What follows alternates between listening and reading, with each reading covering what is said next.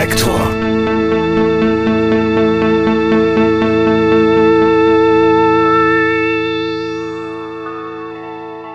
Liebe Hörerinnen, liebe Hörer, herzlich willkommen bei Reflektor. In der heutigen Folge unterhalte ich mich mit Martin Epson. Er ist Gitarrist und Texter der Band Turbostart. Einige würden jetzt vielleicht behaupten, er sei der Kopf dieser Band. Aber das wäre Unsinn, denn dies widerspräche fundamental der Geisteshaltung, die diese Band auszeichnet. Turbostart ist ein Quintett aus Flensburg. Sie gründeten sich 1999 und sind bis heute in Originalbesetzung tätig. Meiner Meinung nach sind sie ein Stück praktizierte Utopie. Sie sind als Band ein konsensdemokratischer, gemeinsamer Klangkörper. Sie demonstrieren, dass eine Rockband gelebte Freundschaft und Partnerschaft sein kann. Für sie stand nie zur Debatte, dass es Wichtigeres gibt als den rein kommerziellen Erfolg. Darüber hinaus ist Turbostart eine musikalisch und textlich vielschichtige und für meinen Geschmack emotional ungemein bereichernde Band. Ihr könnt euch übrigens auch gerne meinen kleinen Querschnitt ihrer Musik in unserer Reflektor Spotify Playlist anhören. Und nun wünsche ich euch viel Spaß bei meinem Gespräch mit Martin. Hallo Martin, herzlich willkommen bei Reflektor. Hallo Jan.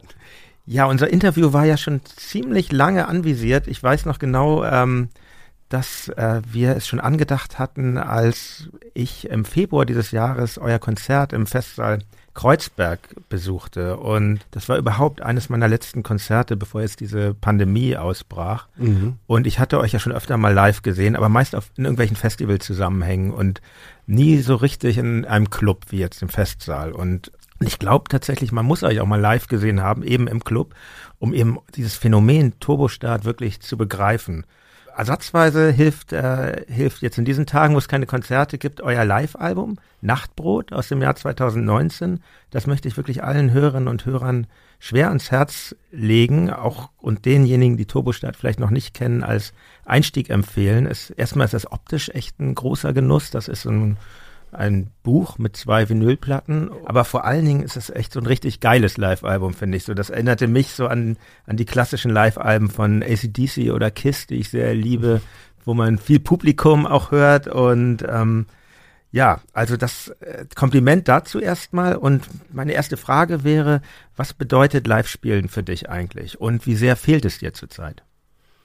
Oh Mann, ja, das ist, das ist, das ist eine gerade die große Frage quasi, ja. Nee, also live spielen ist eigentlich quasi so, ja, wenn man so, so auf den Pudding hauen will, so Teil meiner Identität. Seitdem ich halt irgendwie Teenager bin, spiele ich halt in Punkbands und da geht's in erster Linie rum, vor Leuten, meist wenig Leuten, aber in, in irgendwelchen Clubs zu spielen oder in irgendwelchen Häusern und das ist halt das, was man tut. So, dann darf man irgendwann mal eine Platte aufnehmen. Das ist auch interessant und aufregend und so, mhm. aber das Kernding ist ja eigentlich dieses Live-Konzert. Also du machst Lieder, damit du die irgendwann spielen kannst auf, auf einer Bühne oder so. Ja, ich kann das. Leuten. Ich kann das Konzept äh, gut verstehen. Ich habe ja, ich glaube, wir haben da ganz ähnlich angefangen. Also wenn du sagst, du hast schon immer in Bands gespielt, dann wahrscheinlich auch in vielen Bands, wo dann eben keine Platten erstmal aufgenommen wurden, sondern wo es genau nur um das Live-Ding ging und vielleicht mal irgendwie ein Tape zu, aufzunehmen. Wie hießen denn diese Bands eigentlich vor Turbostart? Namentlich waren das ganz große Kanonen. Rangers hieß eine, äh, dann habe ich noch bei einer Band gespielt, die hieß Exil. Ähm, damit der haben wir dann auch Platten aufgenommen und ja. haben auch deutschlandweit gespielt. Und danach habe ich bei Unabomber gespielt, hieß die Band. Und ja, dann noch so ein paar kleinere ja. Bands so nebenbei. Man, früher hatte man ja immer irgendwie drei, vier Bands, in denen man gespielt hat. So, und, aber das waren so die Anfangsbands, so Exil und. Und du bist ja, du bist Gitarrist bei Turbostart. Warst genau. du immer an der Gitarre oder hast du auch mal, warst du mal an anderen Instrumenten tätig auch? Ja, mal so sporadisch. Ich habe mal ja. Bass gespielt irgendwo, ja. ich habe mal irgendwo gesungen in so kleinen Punkbands oder so, aber nicht jetzt ernsthaft. Und ja, ich kann das gut nachvollziehen, wenn du sagst, dass es darum geht, ums Live-Spiel. Mir, ja. mir geht das mir geht das ganz ähnlich, auch weil ich auch genau wie du auch sehr gern Platten aufnehmen, aber eigentlich ist dann das doch der Urgedanke, das Live-Spielen. Aber ich meine, das ist ja nicht in allen Genres so. Ich hatte ja auch schon Gäste hier, wie zum Beispiel den Marian Gold von mhm. ähm, Alpha Wir sprachen eben kurz, äh, als wir uns hier begrüßten darüber und für, für, für, für Bands wie Alpha Will oder auch Yellow, mit denen ich jetzt sprach, weil war dieses Live-Spielen eigentlich immer die, der große Albtraum. So, den, bei denen ging es wirklich darum, Musik im Studio zu machen. Und wie man die dann aufführen kann, darüber hatten die sich eigentlich nie Gedanken gemacht. Vielleicht noch der Videoclip beinhaltete diese mhm. Studioarbeit dann noch, aber ja, genau. Also da kommen wir schon aus ähnlichen Welten, wir beide, ja, glaube ich. Das ist ja jetzt gerade mit Corona quasi so der große Ach, Test. Ja, ne? mein zweiter Teil der Frage, genau. Ja. Ähm, und da die ist äh, diese Frage ist auch relativ schnell beantwortet worden, weil wie ich habe mich halt wie ein Berserker halt in so andere Sachen gestürzt halt, ja. ne, um nicht in so ein Loch zu fallen, weil wir nicht spielen konnten. Wir wären das ganze Jahr auf Tour gewesen. Mhm. Und es ist macht Spaß, aber es gibt einen nicht annähernd so viel wie das, was man sonst tut. Also das ist wirklich nicht die Befriedigung, die man sonst rauszieht aus dem Ganzen. Für mich jetzt persönlich. Ne? Ja, ja, ich. Es ist alles wie so, ja, wie Fernseh gucken oder über, über, oder Zoom-Konferenzen oder so, ne? Ja, mit furchtbar. Freunden. Ja, das so, ist so eh, ist das, das halt. Das ist eh so, finde ich, das große, großes Problem, dass so getan wird, als ließe sich das alles ausgleichen. Und ich bin auch niemand, der irgendwie Lust hat, da irgendwie jetzt. Ich denke, das ist schon alles sinnvoll, dass es so läuft, wie es jetzt läuft, aber, aber bei mir ist langsam auch so, dass da so ein großes, äh, dass ich merke, dass da so ein Bedürfnis sehr zurückgedrängt wird, so ja. in vielerlei ja, Hinsicht, ja. die letzten Monate. Aber um nochmal auf euer Konzert im Festsaal zurückzukommen, ich war auch von eurem Publikum ganz begeistert. Irgendwie schien mir fast, als sei die Welt äh, auf schwarz-weiß gestellt. Also die meiste schwarze Kleidung, schwarze T-Shirts oder Taschen mit weißem Aufdruck und ähm, und auch wenn man sich eure Videos oder euer Art das Artwork eurer Alben anschaut, also vielleicht mal vom Debüt abgesehen, was sehr bunt ist vom Cover, ähm, das äh, Flamingo, ähm, ist doch ist doch ist doch sind die Farben bei euch doch entweder schwarz-weiß oder oder sehr blass. Ähm, ist ist die Welt von Turbostart nur wenig bunt? Ja, wenn man jetzt so äh, in Metaphern sprechen möchte, ja. Doch, dann kann, kann man sich das so vorstellen. Die ist halt relativ äh, grau. Ja. So im Nebel verschluckt, das stimmt schon. Also das ist schon so eine Art Gefühl, die wir, dass wir in uns tragen und irgendwie quasi da irgendwie rauslassen. So auch in allem. Wenn wir Artworks machen oder ob wir äh, Musik machen oder Videoclips, ähm, macht ja ein Regisseur oder so, aber wenn man da mit denen, man arbeitet ja mit Leuten zusammen, mhm. die man gut findet oder die. Spricht sich auch ab, ne? Ja, ja. genau. Und mhm. da ist natürlich schon dieses Suppige dabei.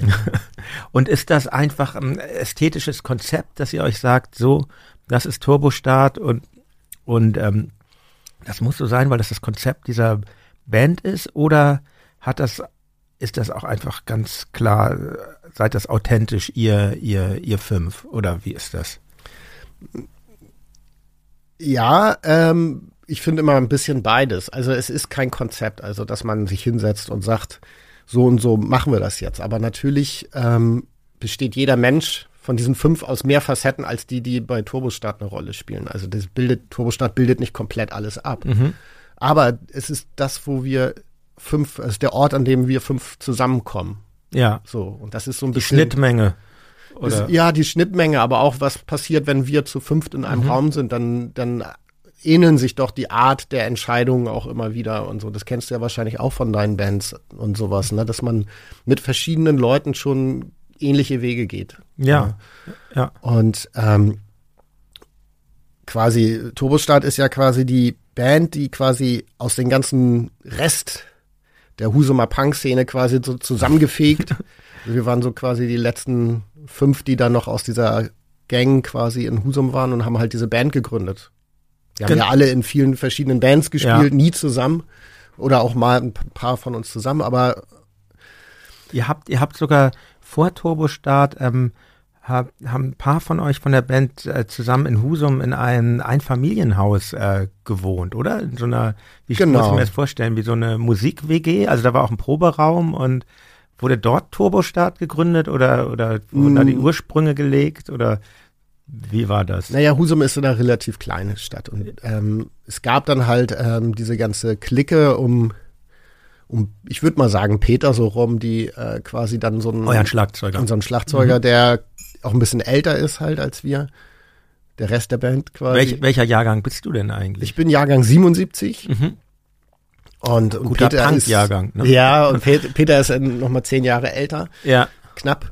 Und ja. er ist halt, ähm, das waren für uns früher als Teenager waren das die Großen, ne, die halt schon im, mhm. im Speicher halt Sachen gemacht haben, die Antifa-Sachen organisiert haben. Speicher ist so ein legendärer Club, kann man eigentlich sagen, in, in Husum. Ne? Das ist ein soziokulturelles Zentrum. Ja. Das heißt, da passiert nicht nur Musik, sondern auch Theater und, mhm. und Politik und ähm, alles Mögliche. Ne? Ja. Und ähm, ganz wichtiger Ort für so eine Stadt wie Husum, die ja sehr klein ist. Und da hat er schon Sachen gemacht und ähm, da haben die dann irgendwann, die haben so in WGs zusammen gewohnt und die haben irgendwann so ein Einfamilienhaus gehabt, ähm, sind da eingezogen, so, so, so ein Punk-Ding halt. Und da, Roland ist da dann auch eingezogen und ich bin da auch dann irgendwann mit eingezogen. Und dann haben wir da gewohnt. Mhm. Und das war dann quasi so unsere Homebase für eine gewisse Zeit. Ja. Und Turbostadt haben wir aber in der Tat erst danach gegründet. Aber wir kannten uns natürlich vorher. Also, 1999. Ja, das war ja. alles äh, ja. davor in den Jahren so. Ja, um ein kleines Zitat zu bringen. Und das Leben kostet Wille und Bleiben kostet Kraft. Und das ist von, von dem Song Captain Käse, einem Song eures Debüt, Debütalbums Flamingo. Und ja, es gibt jetzt deine Band auch schon seit über 20 Jahren. Mhm. Und sieben Alben habt ihr gemacht bisher mehrere Live-Alben, kann man sagen. Also zumindest das eine große Live-Album, was ich eben erwähnt hatte. Und dann gibt's noch dieses kleinere Live, oder eine EP ist es, glaube ich, Live at Cloud Hill. Ja, aber, aber das ist ja eher so eine Live-Session gewesen. Ja, das ist kein Live-Album, okay. richtig. Aber dennoch, und ihr seid vor allen Dingen, was ich bemerkenswert finde, ihr seid als Quintett in Originalbesetzung. Das steht auch so auf euren äh, Platten. Turbostart ja. sind und werden sein. Und das ist ja schon eine ziemlich harte Ansage, das zu machen. Ich erinnere mich zum Beispiel, ich hatte den Marco Wander von Wanda hier mhm. im Podcast. Und der hatte mir damals auch erzählt, ja, Wanda gibt es, wird es nur in dieser Besetzung geben. Jetzt habe ich irgendwie vor ein paar Wochen gerade gelesen, ja, der Schlagzeuger äh, ist, ist jetzt doch gegangen aus der Band und sie spielen jetzt mit jemand anderen, was ich äh, kann ja vielerlei Gründe haben, aber natürlich ähm, ist das schon so ein gewisser Wortbruch dann und also ihr setzt euch damit ja auch selber unter Druck. Wie, wie wichtig ist das, dass ihr, dass das wirklich ihr fünf seid? Das ist äh, diese Band, also Turbostart, sind diese fünf Leute.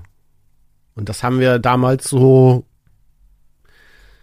ähm, definiert. Also das, ich glaube, ursprünglich kam das von Peter, für den war das eine Selbstverständlichkeit. Also mhm. ganz klar. Und dann haben wir uns da kurz mit darüber nachgedacht und gedacht, ja klar, das ist es natürlich. Und das ist halt auch so gemeint, wenn, wenn einer rausgeht, dann nennen wir dann die Band anders oder wenn wir weitermachen oder ja. sowas. Ne? Also ja. das ist. Ich meine, es kann ja so viel passieren. Man ist dann ja auch sehr abhängig voneinander. Es kann ja auch einer irgendwie krank werden oder was weiß ich mal, verliebt sich in, in Hawaii und er zieht weg. Das kann ja alles passieren. Also. Ja, im Grunde ist es halt eine neue Band. Das ja. ist ja, also so, so war es ja immer. Ja, ja. Ne? Und dann, also wir haben es ja auch nicht geplant, jetzt 20 Jahre zusammen äh, Musik zu machen und wir haben es auch nicht auf keinen Fall geplant, dass wir dann irgendwie auch einen Großteil unseres Lebensunterhalts damit bestreiten. Mhm. Also dass wir das quasi so als so eine Art Beruf machen, das haben wir ja gar nicht ge gedacht. Das ja, wäre ja auch Quatsch gewesen, ja. also so mal ganz ehrlich. Aber aber für uns ist das elementar wichtig. Also Turbostart sind diese fünf Leute. Mhm. Ja, ich finde das. Ähm, ich meine, ich, ich das ist für uns so ein ganz wichtiger Gedanke immer gewesen. Also ja, ich finde das wirklich beeindruckend. Wir sind ja mit Tokotronic auch eigentlich, in, wir haben, wir haben mit Rick noch jemanden dazu bekommen, dann nach, nach zehn Jahren, aber, ja. oder nicht knapp zehn Jahren. Aber wir haben das für uns nie so formuliert und so in die Öffentlichkeit getragen, dass das, aber das, ähm, ja, finde nee, ich. Find für uns hat das schön. aber Spaß gemacht. Ja. Auch, ähm, wir, wir machen auch bei jeder Platte formulieren wir diesen Satz um. Ja. Also äh, bis ins Abstruse und das ist, macht uns halt auch ein bisschen Spaß, halt damit zu kokettieren. Mhm. So, das ist ja klar. Gut, ich kann mich noch sehr gut erinnern an das Jahr, als euer Album rauskam. Und ähm, einer mal, ich wohnte damals in Hamburg noch, in, auf St. Pauli in der Talstraße und einer meiner Mitbewohner, ich weiß nicht mal, ob es Rasmus, den kennst du ja glaube ich auch, ja. oder, oder Christoph, Christoph Stoll war, also seien ja beide auch mal gegrüßt, vielleicht hören Sie ja mhm. zu, ähm, hatten sich euer, hatten sich eben dieses Album Flamingo gekauft und ähm, und ich habe da reingehört und also ich habe da mittlerweile meine Meinung auch geändert, aber und bin echt voller Respekt für das, was ihr macht und wie lange schon. Aber, aber damals hat es mich nicht so ergriffen. Ich dachte irgendwie, und wir müssen leider, wir müssen darüber reden. Damals dachte ich so, ähm, weil ich bin, war vor allen Dingen damals ein Riesenfan von diesen ganzen Bands von Jens Rachroth, ne? Mhm. angeschissen, Dackelblut, Blumenmarsch der Hölle und so. Und Also vor allen Dingen angeschissenen Blumen am Arsch der Hölle. Und ich damals dachte ich, ja, das ist ja schon echt sehr ähnlich. Die Art von Gesang und diverse Vokabeln in den Texten. Und ich glaube auch, dass das in den Anfangstagen bestimmt ein großer Einfluss für euch war. Und, ähm, und eure ersten beiden Alben waren dann auch auf dem Label, wo auch Rachut seine Sachen rausgebracht hat. Ja. Schiffen heißt das Label. Und ähm, war das für euch nicht sehr schwer im Schatten dieses großen, rauen Charismatikers? Und wie ist euch das gelungen, euch daraus zu emanzipieren, falls das so war?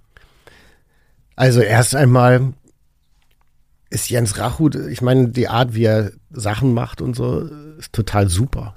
Mhm. Und für uns war es natürlich nicht so, dass wir gesagt haben, wir machen jetzt auch so einen Sound, Sound so, sondern ja. auch in den Bands davor hat sich das dahingehend ein bisschen entwickelt. Mhm. Ich, da kann man natürlich Jens als ja als als quasi als Vorbild oder so nehmen, aber natürlich auch noch ein paar andere Leute. Also für mich gab es da schon so eine so eine gewisse Art von Sound, der aus Hamburg kommt. Ne?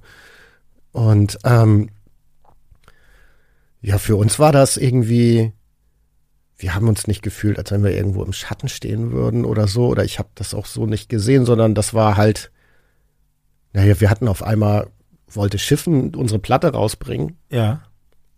Und ich meine, die haben nur, nur Sachen von Rachut gemacht. Das war der einzige Grund, warum es dieses Label gab. Und das war natürlich eher so, Mensch, die bringen nur geile Sachen raus und wir dürfen da unsere Platte machen. Ja. Wow, toll. Also, Olaf, Olaf und Kai, gute Olaf Typen, und Kai, ja, das sagen. sind die besten überhaupt, ey.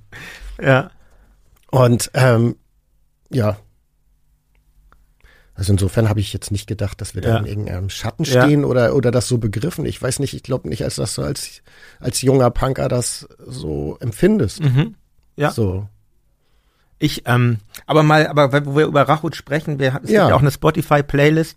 Gibt's, ähm, Gibt's da einen Lieblingssong, den du gerne, es gibt nämlich diese ganzen Bands von Jens, gibt's alle bei Spotify mittlerweile. Ja. Und äh, gibt's da einen Song, den du gerne in dieser Playlist wissen würdest? Oh, ja, ja, auf jeden Fall würde ich, würde ich sehr gerne. Ähm, oh man, jetzt bin ich über. Das ist immer schlimm, diese Fragen, die so an die Spontanität appellieren. Ja, oder? nee, weil, weil das ist auch ein weites Feld. Ja, also, ne? ja. also aber mein eins meiner Lieblingslieder ist Kreislauf von Das Moor. Also mhm. Hoffentlich, hoffentlich gibt's das. Ich habe ich nämlich, vielleicht gibt's das Moor gerade nicht, aber wir gucken so und ähm, äh, es ist auch ja. ein super, ist äh, ja, mein Erstkontakt mit, mit, äh, mit, mit, ja. mit den Sachen von Rachu, ja. da haben wir aber schon alle in Bands gespielt. Das war halt äh, die Blume am Arsch der Hölle Platte. Ja. Und du kennst das ja als junger junger Junge, man ja. kommt irgendwie vom Heavy Metal und dann entdeckt man auf einmal Punk so und es wurde immer so ein bisschen diese Giftigkeit und diese Bösartigkeit, mhm. die in diesen in dieser Platte drin ist. Ich fand, ich habe die als abgrundtief böse empfunden und brutal und das fand ich so stark an der Platte. Ja, ich. Sonst ich, könnte man noch mal Stumpf spielen von, von Blumen am Arsch der Hölle. Das finde ich auch oh ja, ein tolles Lied. Roll, Stumpf, Roll. Ja. Genau, ich gucke, was es gibt. Ich, ich, ich nehme auch noch eins von mir rein. Ich, ich bin ja der Meinung, ähm, dass äh, die Platte Peggy, eher eine späte Platte von ihm, ähm, von Oma, von Oma Hans, das ist eigentlich so sein Meisterwerk, meint. Hat auch Stefan Mahler dann mal wieder getrommelt und da werde ich ähm, das Stück Sofa in Singapur was nämlich auch nicht nur so böse ist, sondern auch sehr zugewandt ähm, für einen Menschen. Ähm, das nehmen wir da rein. Aber jetzt haben wir auch genug von Jens Rachut geredet, weil ich finde nämlich, ich, ich gebe dir vollkommen recht, dass es natürlich auch, dass er Teil einer Szene war in Hamburg. Also wie ich finde, er sehr charismatisch, aber es gab da eben noch ganz andere Einflüsse, die ich bei Turbostadt auch äh, raushöre. Und es geht ja auch bei Pop, finde ich, darum, und Punk begreife ich in dem Sinn auch als Pop, es geht ja auch darum, Einflüsse zu nehmen und zu verarbeiten und was Eigenes draus zu machen. Und ich finde, ihr habt interessanterweise zum Beispiel, ihr habt ein Stück gecovert von, äh, von Torpedo Moskau, Trauertränen, und ihr ja. habt, und ihr habt ein Stück von der Band, die nicht sehr bekannt ist, aber ganz toll, finde ich, 3000 Yen gecovert, mhm. U-Boot-Manöver. 3000 Yen möchte dazu sagen, das waren damals in frühen Tokotronik-Tagen unsere Proberaumkollegen und, Echt? und mit Tim, den Bassisten, den habe ich kennengelernt, weil ich mit ihm zusammen Zivildienst gemacht habe. Genau. Und so lernte ich die irgendwie kennen und die waren dann mit uns zusammen im Proberaum und, und ich finde Hake ist echt wirklich einen, der hat nicht, nicht so viel gemacht. Ne? Es gibt halt 3000 Yen und Art of Tintoys, aber hm. ich finde, er ist einer der ganz Großen. Und, und, und dieser, diesen Song finde ich auch toll auf, ausgewählt, U-Boot-Manöver. Und da sieht man auch so, dass diese Sprache, die, die Jens Rachut hatte, dass, dass eben auch andere Leute in Hamburg ganz ähnlich gemacht haben. Und ähm, ja, es gibt natürlich auch so ein, vielleicht so eine regionale Färbung da drin, mhm. die für uns einfach irgendwie insofern wichtig war, dass wir uns da wiedererkannt haben in der ja, Sprache. Ja. Also wenn du das eine Platte auflegst und das Gefühl hast, Mensch, der redet gerade von dem, was bei mir drin passiert, so mhm. oder meiner Realität. Genau das Gefühl hatte ich halt bei diesen Platten. Mhm.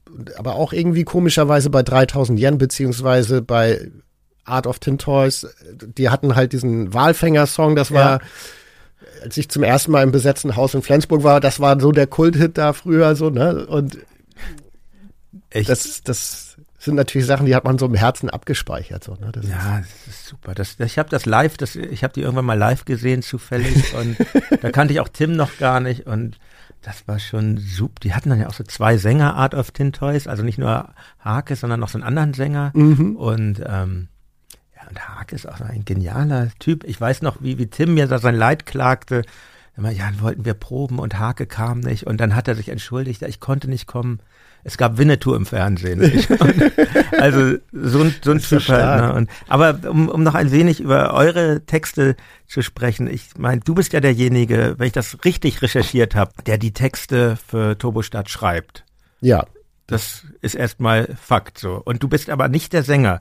Und ähm, im, im deutschen Punk ist das, finde ich, gar nicht so ungewöhnlich. Ich denke da an Bands wie Slime oder eben auch Razzia die ich übrigens auch, ähm, eure Texte erinnern mich so auch so ein bisschen, da sehe ich auch Parallelen zu den späten, späteren Razzia, also so das Album Spuren ist eins, was mir sehr wichtig war und ähm, ja, aber warum, hast du eine Erklärung, warum das im Punk manchmal so ist, dass nicht der Sänger die Texte schreibt, sondern jemand anderes? Eben in diesem Fall zum Beispiel du? Oh nee, eine richtige Begründung habe ich dafür nicht. Ja. Ich glaube, es ist einfach also für mich war das immer ein Ausdruck, irgendwie Lieder zu schreiben. Und mhm. da gehört natürlich ein, neben der Musik auch äh, Text dazu. Und das war ja immer eine Kombination aus ja. Worten und äh, Klang dann im Kopf. Du machst nicht nur die Texte, du schreibst eigentlich auch die Songs. Eigentlich bist du ein Singer-Songwriter, kann man das so sagen? Nein, das, das wäre ein bisschen viel. Aber ja, ja, so dieses Grundgerüst. Also ich ja. spiele was auf der Gitarre und dazu ja. wird gesungen und manchmal mache ich Demos und sowas und dann verändern wir das noch alle, dass jeder mhm. so seinen Platz findet und das gut. Ja. Also so, aber ja, so diese, dieses, dieser Kern da, das mache ich dann schon. Ähm, und ne, wir hatten früher zusammen in einer Band Exil gespielt, da haben wir auch schon, der Sänger und ich beide zusammen äh, gespielt und also Jan, euer, der Jan, Sänger eurer Band. Genau. Mhm. Und da war das auch so, dass erst hat der eine, da war noch ein anderer Typ, der hat Texte geschrieben die ganze Zeit und als der dann weg war, habe ich dann Texte geschrieben. Ja, Jan hat keine Texte geschrieben. Ja. So ein für Turbostadt hat er mal ein, zwei Texte geschrieben so und aber sonst hat er nicht so ein Output halt einfach so. Der, der singt immer ganz gern. Das hat sich dann ja, aber auch. Das macht er ja auch sehr gut. Ja, genau, das macht er sehr gut und das hat sich so ja. zusammen entwickelt. Das ist so, so, ein, so ein Überbleibsel aus unserer Teenagerzeit dann auch mhm. einfach. Ne? Ja, aber ich finde, ja, ich finde das so spannend, dass die, dass die Sänger dann in diesen Bands, also wie Dirk von Slime oder Rajas von Razzia, das sind ja auch so richtige Darsteller dann. Eigentlich ja. ähnlich wie ein Schauspieler oder so. Ja. Das, das finde ich, ich finde das interessant. Und, und normalerweise im Indie-Rock, wo ich jetzt dann mit meiner Band eher gelandet bin, mhm. ist das ja ein bisschen anders. Ich glaube, da ist es ganz wichtig, dass, das ist ja auch öfter so, dass der Sänger auch Gitarre spielt und, ähm, mhm.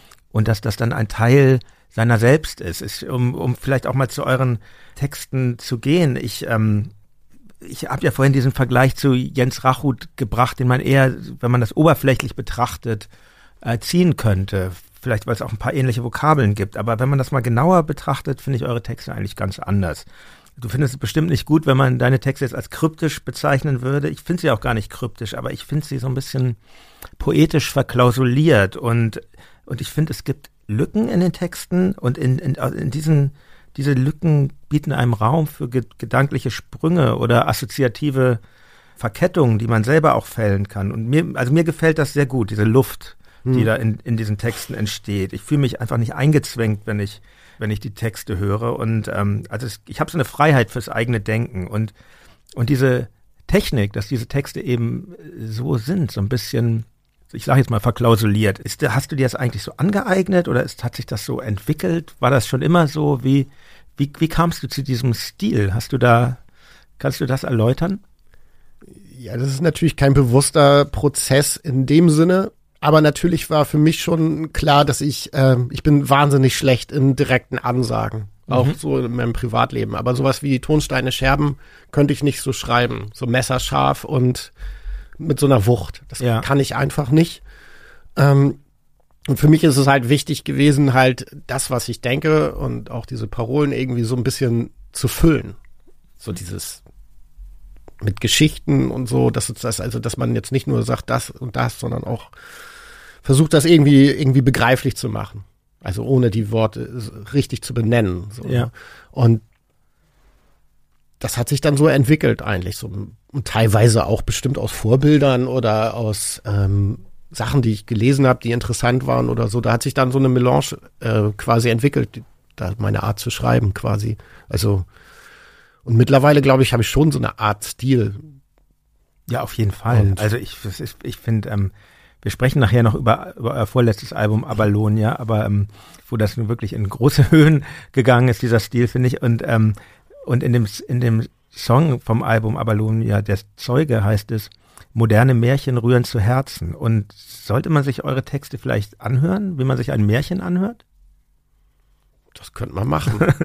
also es ist ja. auch immer verschieden. Ich finde, für mich ist es immer schwierig, über die Texte zu reden, weil ähm, ich habe da ganz viele Texte mhm. geschrieben und manche sind halt wirklich dann so in ein paar Minuten runtergeschrieben ja. und ähm, andere sind sehr direkt von der Sprache, andere habe ich versucht, irgendwie Experimente zu machen. Also da gibt es für mich eine ganze Palette an Sachen. Ja. Was vielleicht auch diesen Eindruck für mich des Märchens bestärkt. Es gibt ähm, bei Turbostadt eigentlich fast überhaupt keine Ich-Perspektive.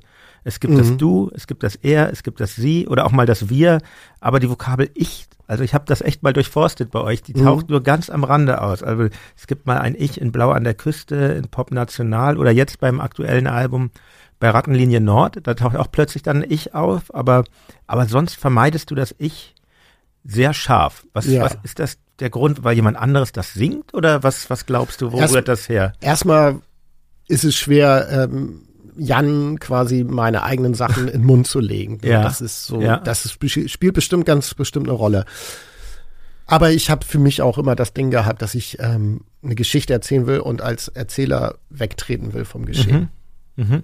So, wenn es jetzt nicht zu 100 Prozent vonnöten ist, dass es quasi so eine eigene Beballertheit irgendwie da ausgedrückt werden muss. Aber ich glaube, das tun wir generell als Band nicht so. Also ich glaube, das ist schon immer sehr, auch musikalisch von der Draufsicht so. Ja. Distanziert und viel Weite drin. Mhm. So, ne? Und das ist nicht eine Sache, die man so ganz bewusst macht, sondern das ist, glaube ich, so ein Ausdruck von, von der Persönlichkeit oder was weiß ich, vielleicht auch, wie man aufgewachsen ist, ich weiß es nicht, aber auf jeden Fall ist es so, glaube ich, mehr so, so eine Sache, die automatisch passiert, als dass man sich bewusst dafür entscheidet. Man erkennt es irgendwann und pflegt es vielleicht auch, aber ja. ich glaube, der, der Anf den Anfang nahm es dann quasi eher in dem, wie es, wie auch die ganzen Leute sind, also in, bei Turbostart so. Ne? Seid ihr denn eigentlich, würdet ihr sagen, dass ihr fünf sehr unterschiedlich seid oder seid ihr schon so eine einheitliche Gang? Ja, es ist ja wie bei jeder Gruppe, die so lange zusammen ist, beides. Ne? Also ja. wir von außen betrachtet sind wir bestimmt eine sehr einheitliche Gang von innen betrachtet sind wir da total unterschiedlich und mit, und ne, da brauche ich mit meinen Sachen brauche ich gar nicht erst ankommen, dann sagt der ja doch schon und so sowas gibt's natürlich auch. Ja. Aber im Grunde genommen sind wir glaube ich schon eher so ein Haufen. Wir teilen uns ja den Booker, kann man ruhig mal öffentlich machen, ähm, dass wir, ja, wir, wir teilen uns einiges. Ja, Booker, die Booking Agentur, den Produzenten, da kommen wir auch noch drauf zu sprechen, aber äh, ich sprach natürlich auch schon mit Umberto, er sei ja. auch gegrüßt an dieser Stelle von KKT. Ähm, sprach ich auch ein bisschen über euch im, im Vorfeld und ähm, ja, und bei diesem Gespräch gewann ich auch so den Eindruck, ihr seid schon äh, jetzt mal abgesehen vom Kern der Band auch eine sehr eingeschworene Gemeinschaft. Wenn ihr mit jemandem arbeitet, da gibt es eben diese Figuren, die ihr auch öffentlich benennt, wie, wie Umberto oder ähm, Horny, ähm, den Fotografen, den wir auch schon kennenlernen durften. Der hat letztens auch ein paar Bilder von uns gemacht. Ja, also, also, also unsere Band besteht quasi im, im Kern natürlich aus diesen fünf Leuten, aber wir haben über die Jahrzehnte immer Leute ja. eingesackt so. Ja, und So, ich habe das Gefühl, man kommt, man, man kommt schwer rein bei euch, aber raus kommt man dann gar nicht mehr. Nee, raus, ra also es gibt keinen, also es gibt kein, keine Kündigung, ist nirgendwo geregelt. Also das ist, ja, nee, also zum Beispiel der Friese, das ist Ja. unser ähm, Merch-Verkäufer und äh, ja, so eine Art Tourmanager. Also bei uns gibt's Ja. gar nicht so eine klassischen Posten, also sondern ihr habt da sehr schlanke Strukturen, habe ich auch gehört. Es, es ist ja, gibt ja Bands, ich meine, wir sind jetzt auch nicht eine Band, die dann irgendwie mit 20 Trucks rumreist, aber wir haben, wir haben dann schon ein bis zwei Backliner, ein, äh, einen Lichtdesigner und einen FOH-Mischer werdet ihr bestimmt auch haben und Natürlich. einen Monitormischer und eine Tourmanagerin haben wir. Also das, da sind schon ein paar Leute zusammengekommen, die auch ähm, ganz wichtig sind für uns über die, die, die Jahre geworden sind. Mhm. Also ist, aber ihr haltet das aus, aus, ihr haltet das sehr schlank, meinte Umberto zu mir. Aus, aus welchen, ja, ja, wir Gründen. kriegen auch immer Ärger dafür, in Anführungsstrichen Ärger oder dass wir ja eigentlich viel zu wenig was Leute gibt's haben. bei euch denn nicht? Naja, also unser Merch-Verkäufer, der Friese, ja, Es ist äh, für uns einer der, der wichtigsten Leute auf Tour und der ist halt in so eine Rolle wie, wenn es mal irgendwie einen Tourmanager geben muss, weil irgendwie Leute von irgendeinem Festival ja nicht mit, mit einem selber reden können, so dann, dann ist der da und der regelt alles und Ja. holt einem die Bändchen ab und so, der, der kümmert sich dann schon um so eine Sachen. Hauke, unser, unser Tonmann, ja, der ist halt auch seit, ich weiß was ich, seit 2003 oder 2004 ist er jetzt dabei. und der hat dann immer Und mit Zeit. dem habe ich früher in Bands gespielt, also der, den kennen den von der Schule Ja. halt so, ne? Mhm. Und ähm, der ist unser Soundmann und der kümmert sich auch um diese, also technischen, alle technischen Sachen. Also wir haben auch keinen Monitormann, da, wenn da was ist, dann kümmert er sich da auch rum. Also dann haben wir noch Chris, das ist unser Lichtmann und der kümmert sich auch um diese ganzen, ganzen technischen Sachen. Also wenn Sachen auf dem auf dem Festival verladen werden müssen oder in großen Läden müssen, ne, dann regelt der das immer. Ja, und dann haben wir Horny dabei, der hat, macht die Fotos. Und wenn irgendwie gerade das gefragt ist, dann macht er auch so Social Media Kram und, und so sowas, was wir nicht kennen. Ja, Und ähm, was wir nicht kennen, ist schön. und das ist das ja, das ist es. Ja. Und aufbauen und tragen machen wir halt selber. Und wenn euch meine Seite reißt? Dann habe ich äh, eine zweite Gitarre vorbereitet. Okay. Aber niemand, der dir die anreicht, sagen wir mal so. Nein, das kann ich ja selber. naja, das, das Ding ist halt, äh, ich bin das nicht gewohnt, also Ja. und ich habe mir das nie angeschafft und ich finde das, für mich ist das auch total wichtig. Also für Mhm. mich gehört das zum, zum Auftritt dazu, dass ich alles aufbaue, dass ich das selber checke, dass ich, ähm, ich bin, also das bin ich dann halt auf der Bühne. Ich baue auch meine Verstärker auf und, und finde das halt auch wichtig und gut. Und das hat, hilft mir auch irgendwie da reinzukommen in dieses ganze Ding oder nicht aufgeregt zu sein vom Auftritt, ne? Dann hast du ja was zu tun, ne? Ist bei mir das komplette Gegenteil. Also Ja. das ist so, es war, bei uns geht ein tiefer Riss durch die Band. Ist so, Rick ist genau wie du. Ja, der, ja. der ist dann auch der ist dann auch ähm, vor den ganzen Tag vorm ähm, Konzert äh, im Club und ähm, baut selber auf und ich muss aber ehrlich sagen, der, wir haben das auch lang gemacht mit Tokotron. Wir haben sehr spät erst ähm, Backliner und Mhm. und, und ähm, diese ganzen Posten überhaupt geschaffen, aber aber ich, ähm, ich muss, kann man ja ehrlich sein, ich bin echt so, ich bin froh, damit nichts mehr zu tun zu haben und einfach nur spielen zu können. Und aber ich kann, ich kann de- deine Haltung auch komplett verstehen, aber ich habe so mit Kabeln und Technik, das war noch nie so mein Ding. Ich kann Und- das gut, komplett verstehen, aber mir gefällt, mir gefällt halt unter anderem auch dieses, dieses A, dieses Handwerkliche oder Ja. dieses, das gehört halt dazu zum Auftreten, so, ne? Das ist halt für mich irgendwie so als Person ganz wichtig und auch als, ja, so als Alltag dann auf Mhm. Tour, ne? Also, dass ich da morgens aufstehe, dann frühstücke und dann, dann fange ich, habe ich, kann noch ein bisschen rumlaufen und dann fange ich an aufzubauen und so. Und das ist für mich auch, hat was mit diesem Fokus zu tun dann auch.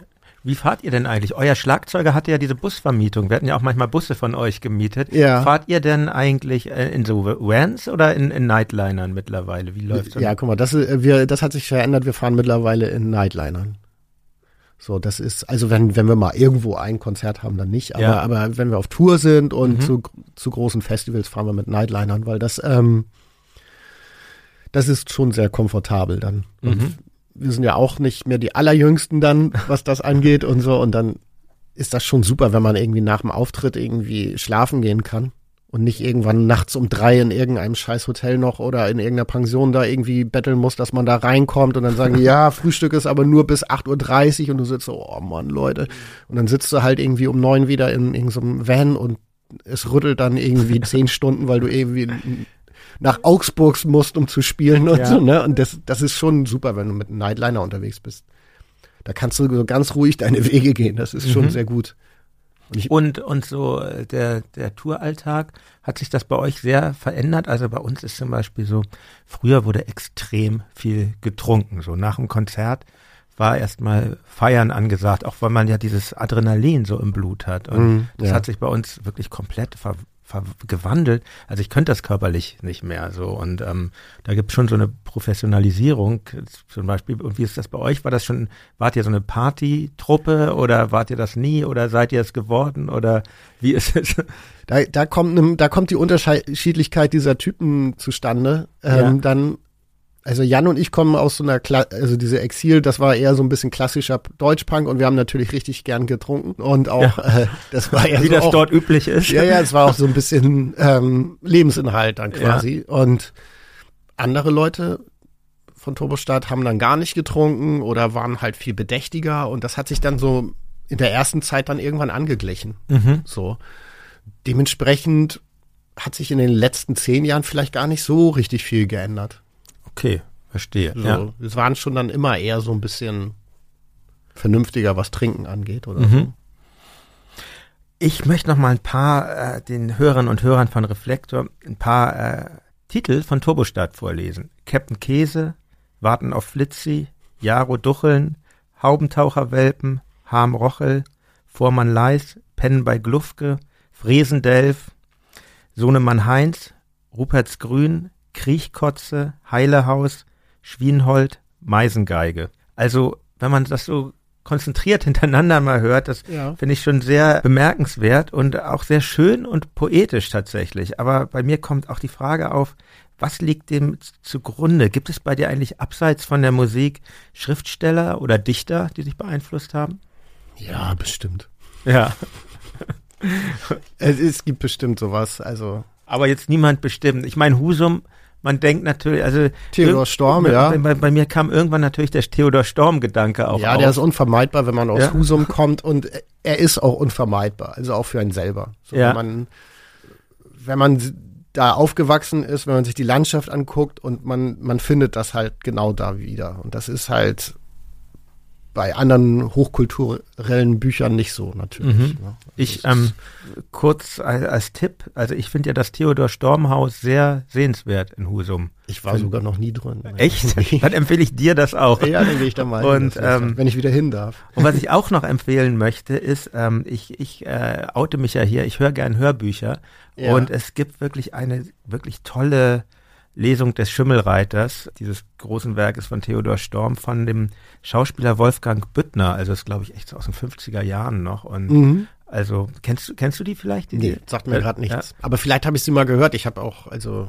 ja. kannte dann vielleicht den den Schauspieler zu der Zeit nicht, als ich es gehört habe. Kann ich sehr empfehlen. Es gibt auch eine von Gerd Westphal, das ist dieser Thomas Mann Leser, die ist mhm. auch ganz schön, aber diese von Wolfgang Büttner fängt diese Stimmung wirklich ganz toll ein. Aber also mir fallen schon auch andere Schriftsteller ein, wo ich denken könnte, ja, das könnte ein Einfluss gewesen sein, vielleicht. Also ich lese noch mal was vor. Ich nahm ein Küchenmesser und zerschnitt ein paar Adern. Eine große Katze leckte zierlich das Blut vom Boden auf. Ein Mann in das kroch mit gesträubten Haaren, einen schräg an die Wand gelegten Besenstiel hinauf. Das ist nicht Turbostart, das ist aus dem Gedicht Der Visionar von Jakob von Hoddes. Irgendwie musste, kam mir das wieder in den Sinn, als ich mich mit euren Texten auseinandersetzte. Dieser expressionistische Lyriker. Meines Wissens habt ihr noch nie äh, euch an einem Theater betätigt. Also für mich würde es total auf der Hand liegen, dass, dass Turbostart mal sowas vertont oder oder was weiß ich, auch, auch der Schimmelreiter mit der Musik von euch, das will als, als Theaterfassung, das, das, das, also ich würde mir das sehr gern anhören. Ist sowas für euch gar nicht interessant oder hat sich das einfach nie ergeben? Also ich kann für mich als Person nur sprechen, da finde ich sowas immer sehr interessant, weil ich mich auch für so eine Sachen interessiere und auch für, ja. für Lyrik und so. Ich, und so, das interessiert mich dann schon. Auch, auch andere Kunstformen interessieren mich ein Stück weit. Und aber ich glaube, es gibt nicht so viel Andockstellen für Turbostart da drin. So einfach von der Gegenseite her auch. Und das sind wir halt auch, also aber das sind wir schon öfter mal eines Besseren belehrt worden. Aber als wir angefangen haben, ich meine, wir haben in einer Punkband gespielt und zwar auch noch in einer jetzt noch nicht mal irgendwie besonders eingängigen Punkband ja. oder sowas. Ne? Also da war jetzt überhaupt nicht der, die Hoffnung da, dass irgendjemand das interessant finden könnte. Außer jetzt irgendwie mal so im besetzten Haus oder so. Mhm. Wir sind da halt ein bisschen überrascht worden von der Resonanz, die über die Jahre dann kam. Ich habe immer den Eindruck, Mensch, nee, die Leute finden jetzt aber auch Turbostart jetzt nicht besonders erwähnenswert jetzt, also das, das Feuilleton oder sowas. Ja. Und also so eine Leute, die, die, die, stehen auf so eine andere Art von Habitus auch, mhm. den wir vielleicht nicht haben. Wir sind denen vielleicht nicht eindeutig genug. Sind, also wenn wir ein bodenständiger Künstler wären, der die ganze Zeit nur ähm, äh, über irgendwelche, über Gartenarbeit und über, über Holzarbeit reden würden, dann würden sie das vielleicht noch irgendwie keck finden so. Und ja. sonst müsste man jetzt sich sehr auf diesen künstlerischen Habitus einlassen, aber das sind wir nicht und das können wir auch nicht. Mhm. Das ist, glaube ich, schwierig dann für so Leute. Ja, und die wahrscheinlich rennen die Leute dann auch irgendwie schreiend aus dem Theater raus, so, ne? weil sie dann. Ach, das glaube ich nicht. Also ich würde mir das wünschen. Ich sehe da viele Ansatzpunkte. Okay. Es gibt ja auf eurem zweiten Album Schwan gibt es ja auch einen Titel, der auch äh, äh, direkt auf, auf, auf etwas anspielt. M, eine Stadt sucht einen Mörder. Mhm. Und da finde ich, bist du auch sehr in der Zeit, in deinen Lyrics, auf der Straße kniet ein Junge, zeichnet Bilder von der allerletzten Jagd, kurzes Stocken in meinen Atmen. Ich werde jetzt mal schnell nach Hause gehen. Auf nach Hause, kleiner Mörder. Ich wäre ruhiger, wenn es heute schneller geht. Deine Hand auf meiner Schulter sagt mir, dass es Ekel wirklich gibt.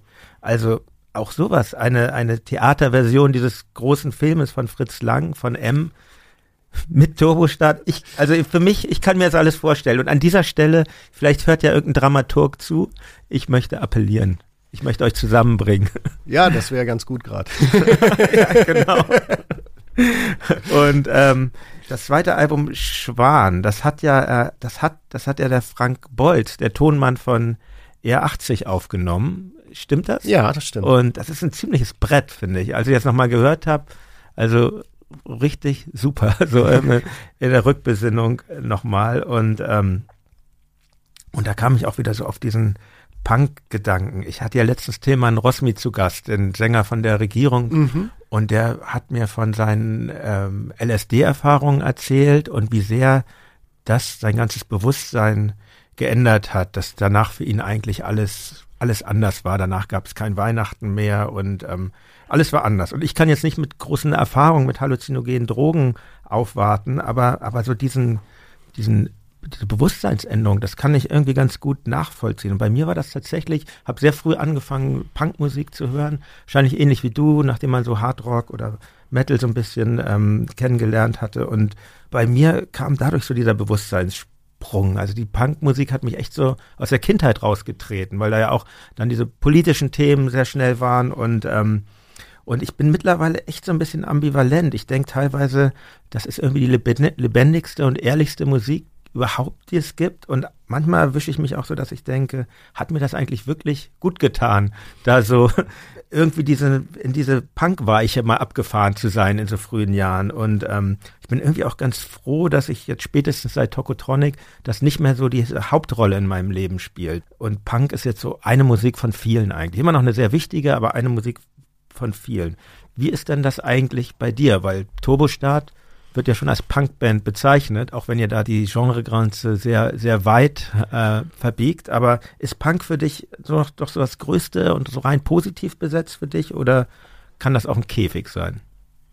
Also für mich ist Punk kein Käfig. Und ich habe das auch nie so gesehen. Ja.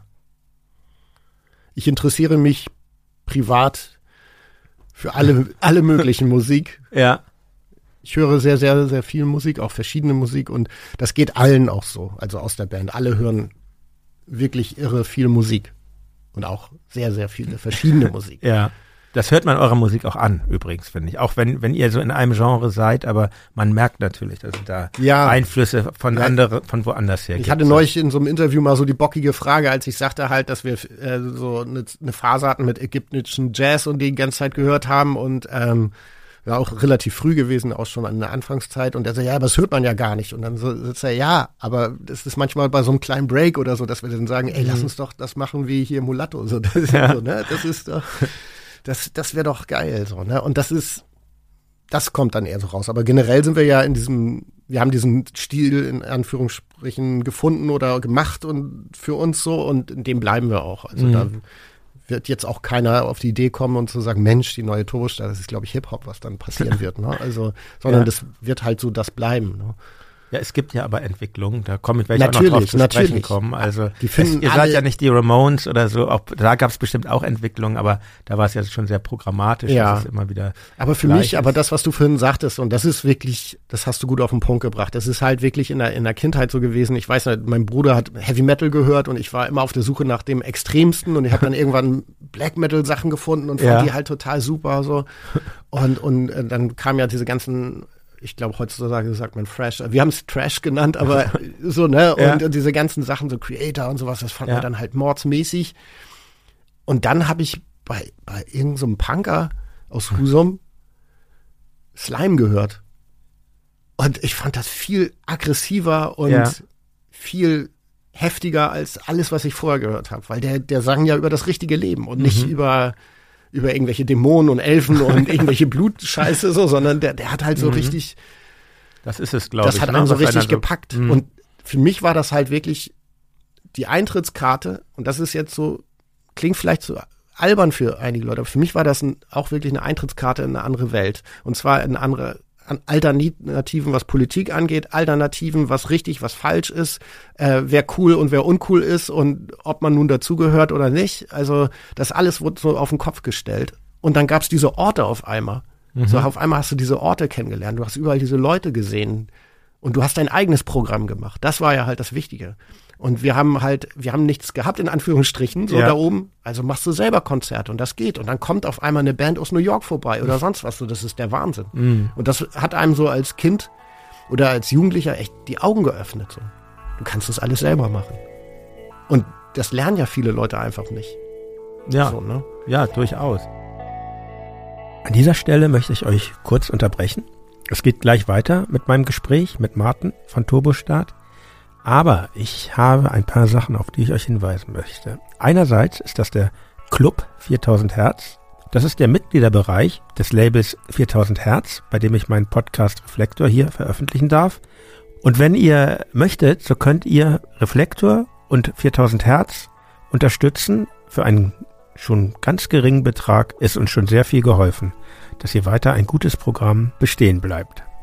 Außerdem wäre es super, super, super, super, super lieb von euch, wenn ihr mir eine gute Bewertung bei Apple Podcasts geben könntet. Auch damit ist uns und mir sehr geholfen. Aber natürlich nur, wenn ihr es wirklich gut findet, was ich hier mache.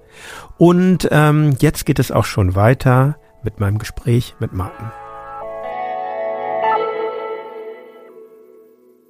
Was ich mich auch gefragt habe, ihr, das, du hast das ja eben schon bewähnt, erwähnt, ihr bestreitet ja mit Turbostadt euren Lebensunterhalt. Diese Band ernährt ja so mehr oder weniger komplett äh, fünf Leute inklusiv. Da gibt's viele von euch haben auch Kinder. Wir haben einen Haufen Kinder. Ja. ja.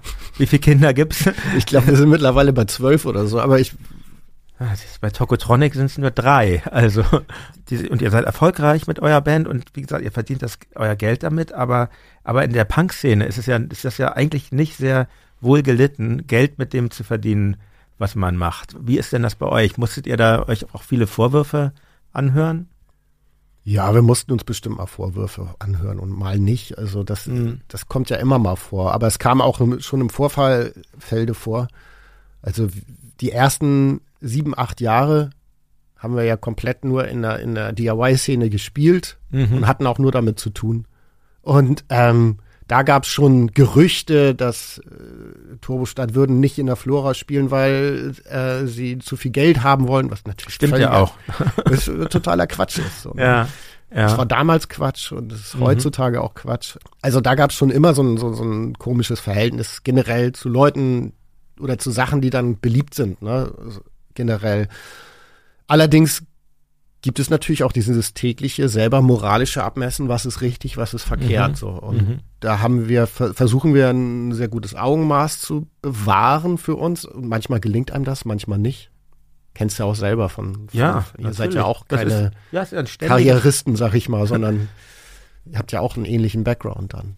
Ja, ich glaube, dass sich da vieles gleicht bei uns, auch wenn wir eine unterschiedliche Musik machen oder ich würde mal sagen, wir sind, wir kommen ja eigentlich auch aus der Punk-Szene, aber wir sind einfach vielleicht zwei Schritte weiter rausgetreten mit den Gründen von Tokotronic, so wir uns hat mehr interessiert, eine Popband zu sein, auch wenn wir damals noch gar nicht die Fähigkeiten dazu hatten und, und, so und sind da in diesem, wenn man das jetzt so genremäßig bezeichnet, eher in diesem Indie-Rock-Bereich, aber die Geisteshaltung, würde ich sagen, ist schon wir ähnlich. Wir waren ja einfach eine, eine, eine Band, die halt irgendwie äh, Punkplatten bei einem DIY-Label rausgebracht ja. haben. Also da bei Turbostart war schon der erste Schritt, das Schiffen, die dann rausgebracht hat und so. Mhm. Und wir haben in irgendwelchen besetzten Häusern gespielt und dann da waren wir ja alle schon, äh, da waren wir ja über 30, als dann auf einmal irgendwie ein Major-Label dann gesagt hat, wir bringen eure Platte raus. Und man sitzt genau. da so, okay, wie kann das denn jetzt passieren? So, aber das war gut. 2007, das dritte Album von genau. Lies. Habt ihr da lange überlegt, ob ihr das macht? Das war so ein, Prozess äh, über mehrere, also fast ein, über eineinhalb Jahre, denke ich wir, also Schiffen hat damals gesagt, sie hören auf, mhm. sonst hätten wir da einfach weitergemacht. Für uns ja. war das ja alles perfekt. Aber ja. dann standen wir erstmal ratlos da und dann sagte Olaf auch so, ey Leute, es wird ja kein Problem sein, dann macht ihr woanders die Platte, das, aber das, ne, und dann hat er das irgendwie, hat sich das aber irgendwie rumgesprochen, dass wir kein, kein Label mehr hatten. Mhm.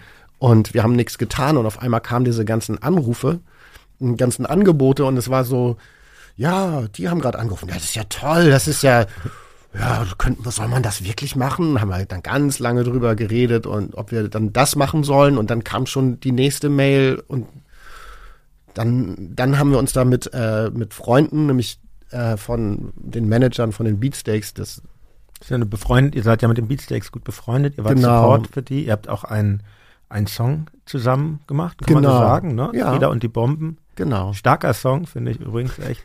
Super. Ist ja eigentlich eine Coverversion mit einer eingedeutschte, genau. ne? Das ist eine Coverversion, die die Beatsteaks gespielt haben und die hatten sich vorgestellt einen deutschen Text dazu und dachten ja. sich, ja, dann müssten wir mal Turbostadt fragen. Das ja. gefällt uns so. Und dann haben die uns gefragt, ob wir das machen wollen und dann haben wir so gesagt, ja, warum denn nicht?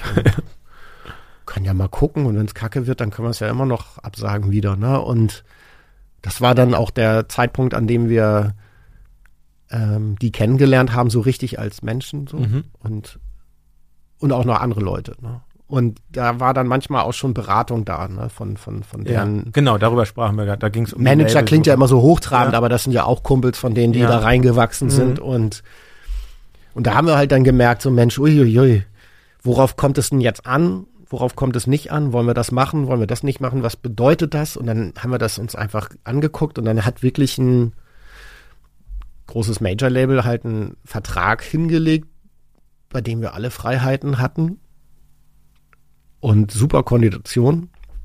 Und es gab noch einen Haufen Geld dazu. Ja. Und da haben wir gedacht, ja, sollen wir das machen? Das ist ja eigentlich geil. Ne? Und ich meine, wir haben einen Vertrag abgeschlossen, die haben, haben die CD gemacht und wir haben die Platte gemacht.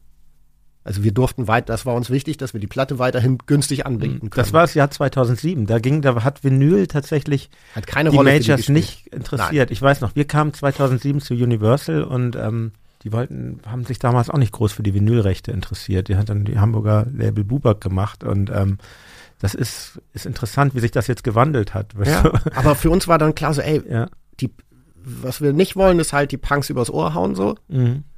Aber wenn wir selber die Platte machen und die für einen fairen Preis verkaufen, da, da ist ja alles okay. Also mhm. dann, ich meine, die, die kaufen sich eh nicht die CD, die kaufen sich die, die Platte. Also war für uns das irgendwie alles klar so. Äh, natürlich haben wir lange drüber nachgedacht und ja. es gibt auch ein Für und Wider und es gibt auch negative Seiten, die man dann erst da erfahren hat, so, ne? Also ganz klar. Aber für uns schien das dann erstmal ganz okay zu sein, so ist ja auch ein sehr schönes Album dabei rausgekommen, nämlich Vormann Leis. Und ähm, mal kurze Zwischenfrage. Ich zitiere mal, ich möchte mal ein kleines Zitat bringen aus dem Song Am Ende einer Reise. Das Meer kennt seinen Weg, denn es war schon immer hier. Das Meer kennt seinen Weg und kehrt zurück zu dir. Wahrscheinlich hast du die Frage, aber trotzdem, ich muss sie stellen. Wie norddeutsch ist eigentlich Turbostart? Wahrscheinlich sehr norddeutsch. also wenn man, also wenn man das Deutsch streicht, bin ich damit fein. Also, ja. also ja, natürlich haben wir so eine regionale ja. Verbundenheit da. Also ja. einfach so, die ist in einem drin. Das hat auch mehr mit der Landschaft und mit diesem mit diesem verzweifelt aufgelöst sein in dieser weiten Landschaft zu tun, als dass es jetzt irgendwie was mit äh, mit so Patriotismus und äh, oder solchen. Ja, man Sachen. wird dann schnell in diese Ecke gebracht. So. Ja, oder Heimatliebe oder ja. sowas. Nee, mhm. das ist es nicht. Mhm. Aber wenn du in einer Großstadt aufwächst, dann hast du halt ähm, auch so einen Beat in dir drin. Ja. So ein Großstadtbeat. Und ich habe halt diesen, diesen, ich wohne wirklich da, wir wohnen kurz vor der dänischen Grenze. Da ist wirklich nicht viel. Da läufst ja. du über grüne Wälder, äh, äh über grüne, äh, grüne, grüne Auen Bäume quasi, über den Deich rüber und dann ist da dieses graue etwas, was ja. mehr ist. Ne? Ja. Da, das weißt du auch, da gehst du halt nicht rein, das ist klar. So, ne? Außer im Sommer mal. Aber sonst, so, du bist halt in dieser großen, fast menschenfeindlichen Umgebung halt aufgewachsen. Und das spielt natürlich schon eine Rolle, so, auch mhm. vom Fühlen her. Und das ist, also bei, am Ende einer Reise, das war eigentlich ein Gedicht, was ich zu Hause für mich alleine geschrieben hat. Dann hat, und dann habe ich mal versucht, da irgendwie ein Lied rauszumachen, zu Hause alleine. Und dann als wir Vormann Leis gemacht haben, das war so eine Zeit, da lief es bei Turbostadt irgendwie nicht so rund und da haben wir halt, da habe ich dann einfach diesen Text genommen und äh, so, ja, dann können wir das dazu singen. So, ne? Ja, Gott sei Dank hast du das gemacht. Ja, ja, ja, ja. aber schön. Mir hat das auch echt, ich bin ja, bin jetzt ja nicht, okay, von der, vom Meer bin ich nicht, aber immerhin mhm. auch aus, aus dem Norden, aus Hamburg. Und ähm, wir haben ja uns davon schon drüber unterhalten äh, vor dem Interview. Wir wohnen ja nun beide schon so ungefähr zehn Jahre in Berlin. Und ich merke schon, dass ich das, ähm, mir hat das sehr gut getan, jetzt dieses Nordische, sage ich jetzt mal in euren Texten, als ich jetzt mich vorbereitete auf, auf ähm, das Interview, das wieder zu genießen, weil ich habe schon manchmal eine Sehnsucht so nach, nach, hm. nach dieser Weite der Landschaft und vermisse das hier dann auch in, Berlin, wo es ja auch ein sehr schönes Umland gibt und so, aber eben ganz anders. Bist du, bist du noch oft dann ähm, in, in, im Norden, in ja. Norddeutschland oder hängst du eigentlich jetzt hier in dein Kiez in Berlin fest und verlässt ihn nicht mehr? Naja, dieses Jahr schon, aber ähm, sonst bin ich ja eigentlich, also ich probe, wir proben in Norddeutschland mhm. auf dem Land. Und wenn wir einen Platten machen oder sowas, dann proben wir auch alle zwei Wochen, immer für vier Tage oder drei Tage. Ja. Und also da bin ich schon permanent oben. Ne? Ja. Also es war auch früher, bevor ich noch keine kein Kind hatte, war das auch so, dass ich äh, in Flensburg gelebt habe und in Berlin bei meiner Freundin hier mhm. und haben das irgendwie versucht, irgendwie so über Distanz zu machen und irgendwann sind wir dann zusammengezogen und dann kam auch das Kind und Wie alt ist denn dein Kind? Tochter? Meine so, Tochter so? ist acht Jahre alt. Ah ja. Und kann die Platz nacken? Ja, so ein bisschen so, ne? ja. Also so ein, so ein äh, so Redewendung und ja. so, ne? Das merkt man auch schon. Also ja. jetzt und auch ne, in der Schule bei manchen ähm, Sachen, die sie schreibt, merkt man dann auch.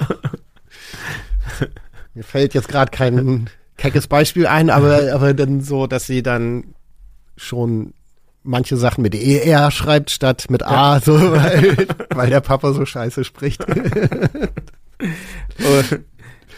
Ja, und sag mal, euer drittes Album, das war der Beginn auch eurer Zusammenarbeit mit Moses Schneider, oder? Wenn ich das. Ja. Und seitdem, ähm, das ist ein, eigentlich ziemlich ähnlich. Wir haben, wir haben auch ungefähr in der Zeit, 2004 lernten wir Moses kennen und seitdem produziert er unsere Alben und mhm. er ist auch wirklich für uns so wichtig geworden und für euch scheinbar auch. Ihr habt ja dann seitdem auch nie mehr den äh, Produzenten gewechselt. Welche? Ja, bei uns ist es ja halt wie, das ist ja wie mit dem, mit dem Friesen oder mit ja. Horny oder mit Hauke.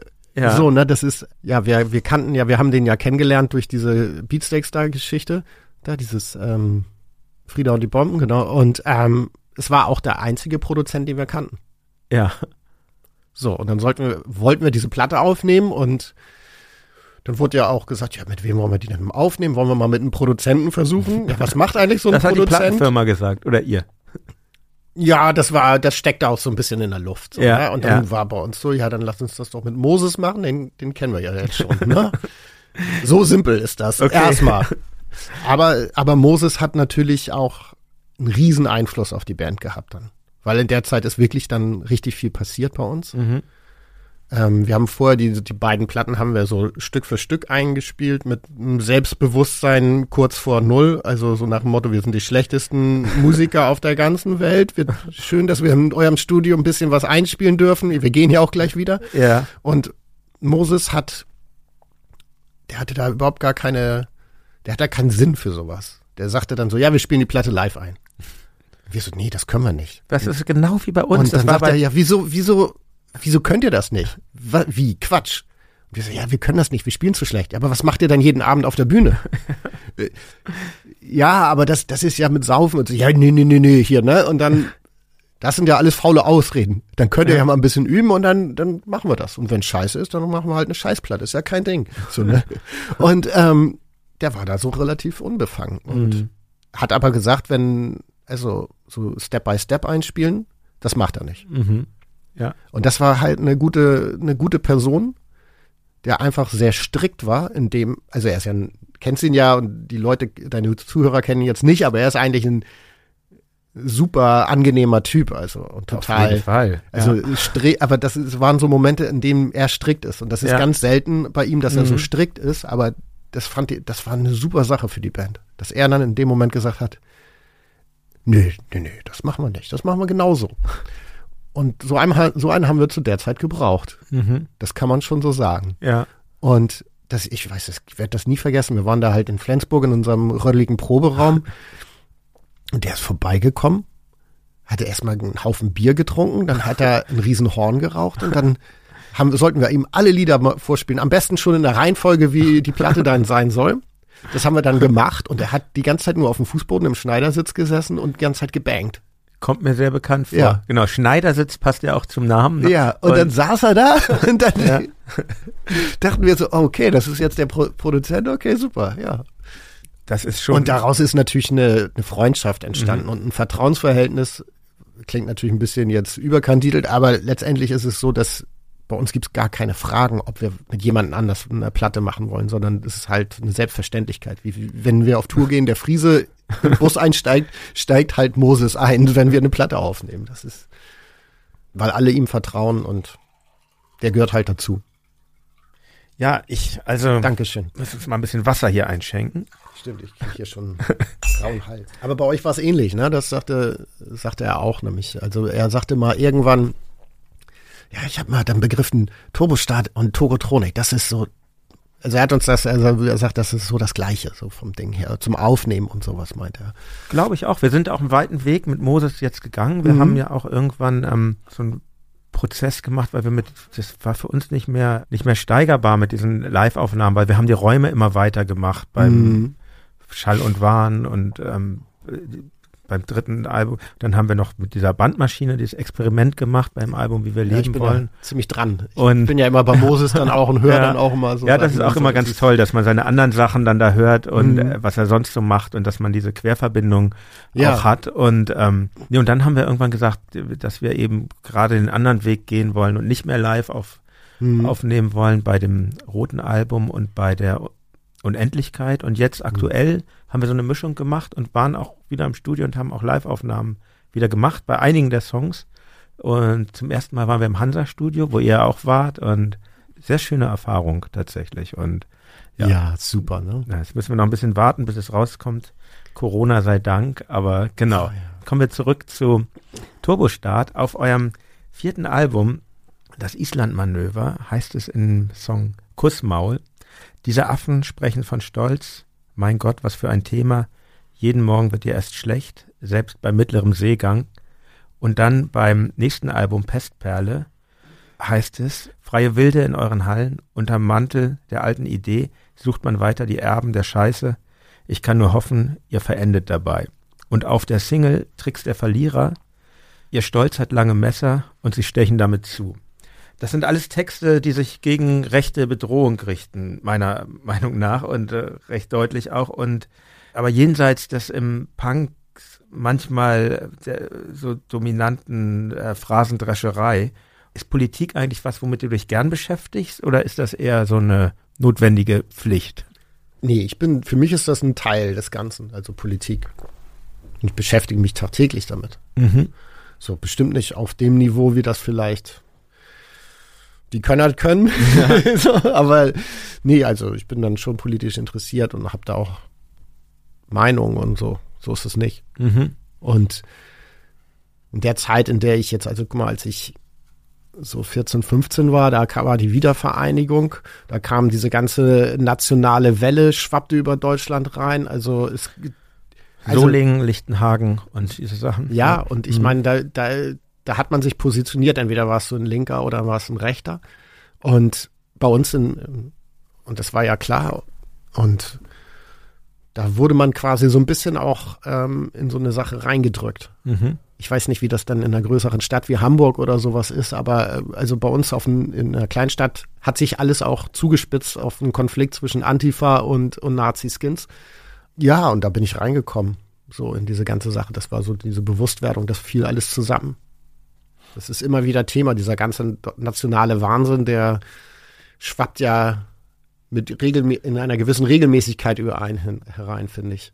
So. Ja, ja, ich, ich, ich bin da reagiere da auch relativ allergisch drauf. Also. Mhm. Ja, ich finde, du hast eine schöne Form gefunden tatsächlich, um das eben in die Kunst mit einfließen zu lassen. Ich finde das nicht immer, ich finde das nicht immer so einfach. Ich denke manchmal auch so, wir haben da so Diskussion, wollen wir dieser Sache in unserer Kunst den, den Raum geben überhaupt, so, weil das ist ja, ja nichts, das ist ja nichts Positives, sage ich mal so. Ne?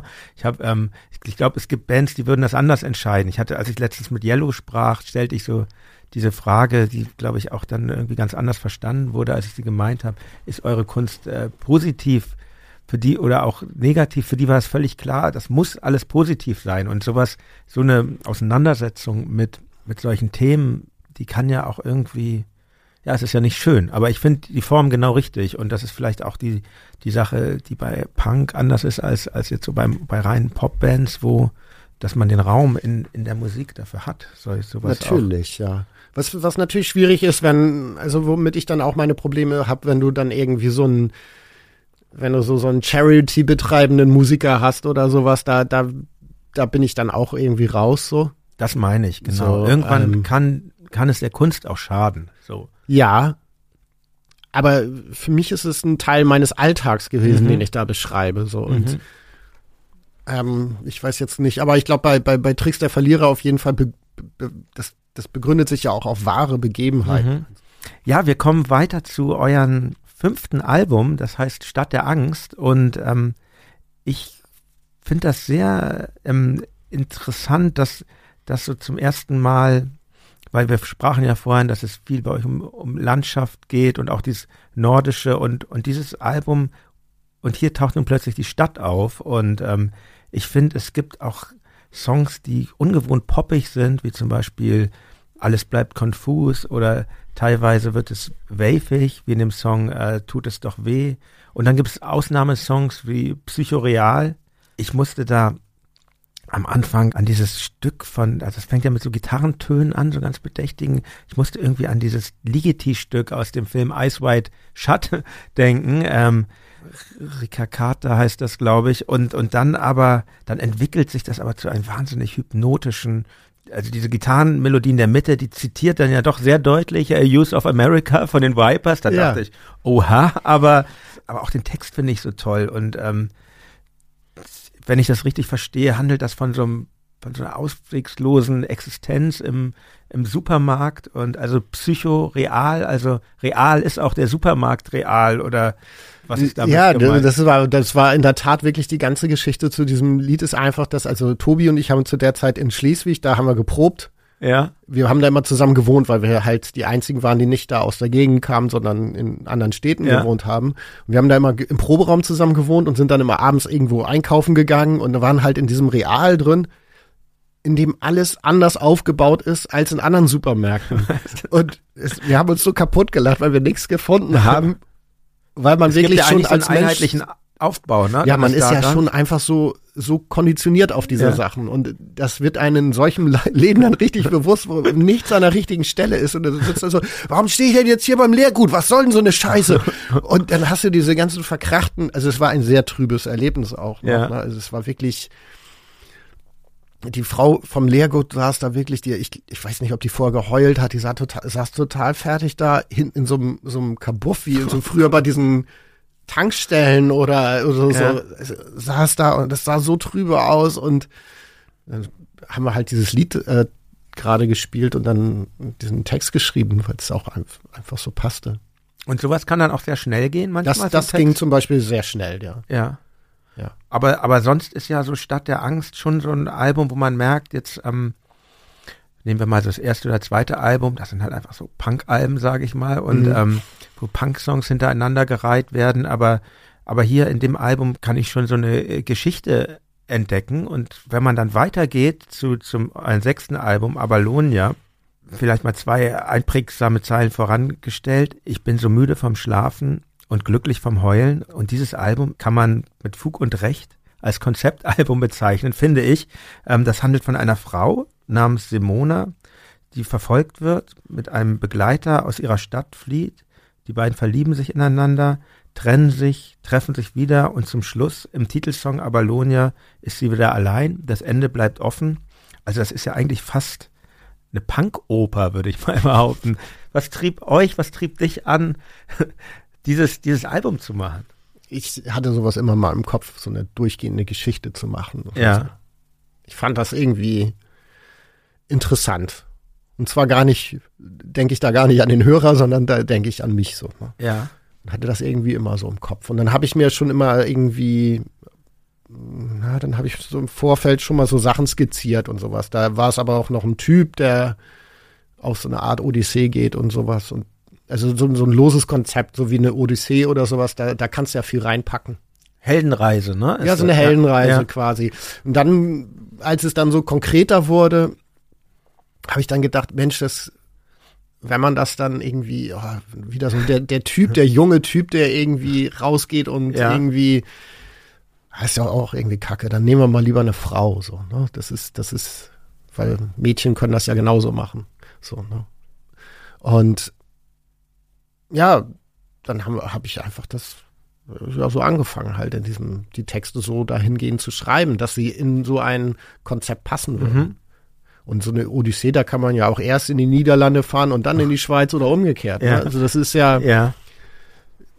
das muss ja auch irgendwie zu so einer Rockband passen, die sagt, also ich meine, dann sagt irgendwie einer aus der Band so, nee, das Lied als erstes, das geht ja gar nicht. Mhm. Oder das Lied als zweites, das, das, nee, das Ja. möchte ich nicht. Ne? Also da gibt's ja dann immer, und da, hab, da hast du dich dann immer schon, da Wie- passt, wie- ja. da passt so ein Konzept Ja. dann halt in einfach. Ne? Kurze Zwischenfrage, wie demokratisch geht's denn eigentlich bei Turbostart zu? Wenn ich jetzt so höre, du bist der, der Texter und machst auch die Grundgerüste der Songs, ähm, wie werden Entscheidungen gefällt? Es gibt ja einfach Bands, wo es quasi einen Chef gibt und ähm, der sagt dann, so wird's gemacht und alle anderen richten sich danach. Dann gibt's Bands, wo, wo, wo, wo es Hierarchien gibt, die verschleiert sind und wo dann, ja, bei, bei uns läuft alles völlig, jeder hat das gleiche Mitsprache, aber oft ist es gar nicht so und ähm, Also Wie unter der Hand euch? laufen bestimmt, gibt es bestimmt Ja. so Sachen wie, wenn Martin jetzt was über Geld sagt, so dann schütteln alle den Kopf und sagen, ja, aber das läuft ja anders. So, ne? Das kann sein, dass man einen manchmal da irgendwie so ähm, irgendwie Kompetenz abgesprochen wird im Kleinen, aber Ja. generell, nee, sind wir äh, total demokratisch. mhm. Und auch, also zu 100 Prozent. Wir müssen immer den Konsens finden. Und wenn einer sagt, ich möchte das nicht machen, dann machen wir das nicht. Und Ja, also Das da wurde wird nicht auch mit- abgestimmt und mit Mehrheiten entschieden, sondern Nein, es gibt keine Mehrheit bei uns, sondern es gibt äh, ein Gespräch, in dem wir uns einigen müssen. Mhm. So, und das ist manchmal sehr anstrengend und manchmal sind, es gab auch Zeiten, da sind alle wahrscheinlich fürchterlich müde davon gewesen. so. Ich glaube, jetzt in den letzten Jahren äh, wissen wir, was wir da haben ja. und schätzen das sehr. Mhm.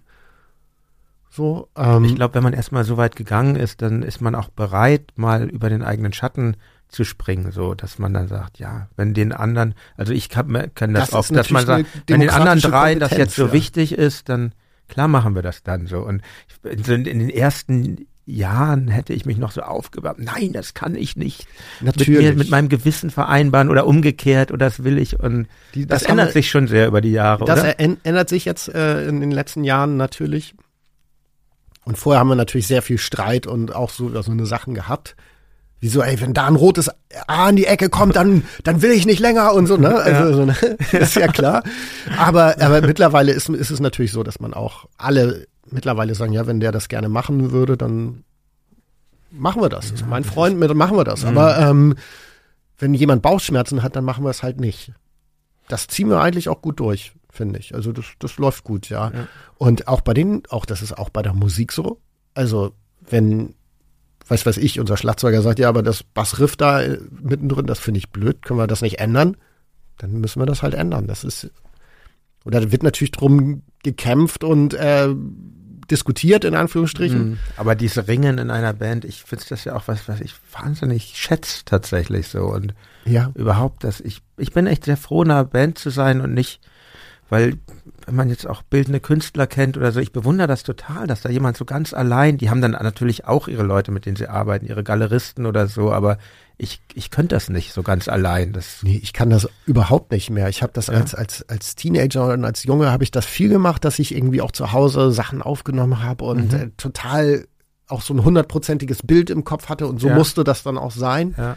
Und das hat sich halt über die letzten Jahrzehnte halt einfach gewandelt, dass ich wirklich immer nur mit Leuten gern was zusammen mhm. machen kann und alleine wenig zu so einem definitiven Ergebnis kommen. So, ne?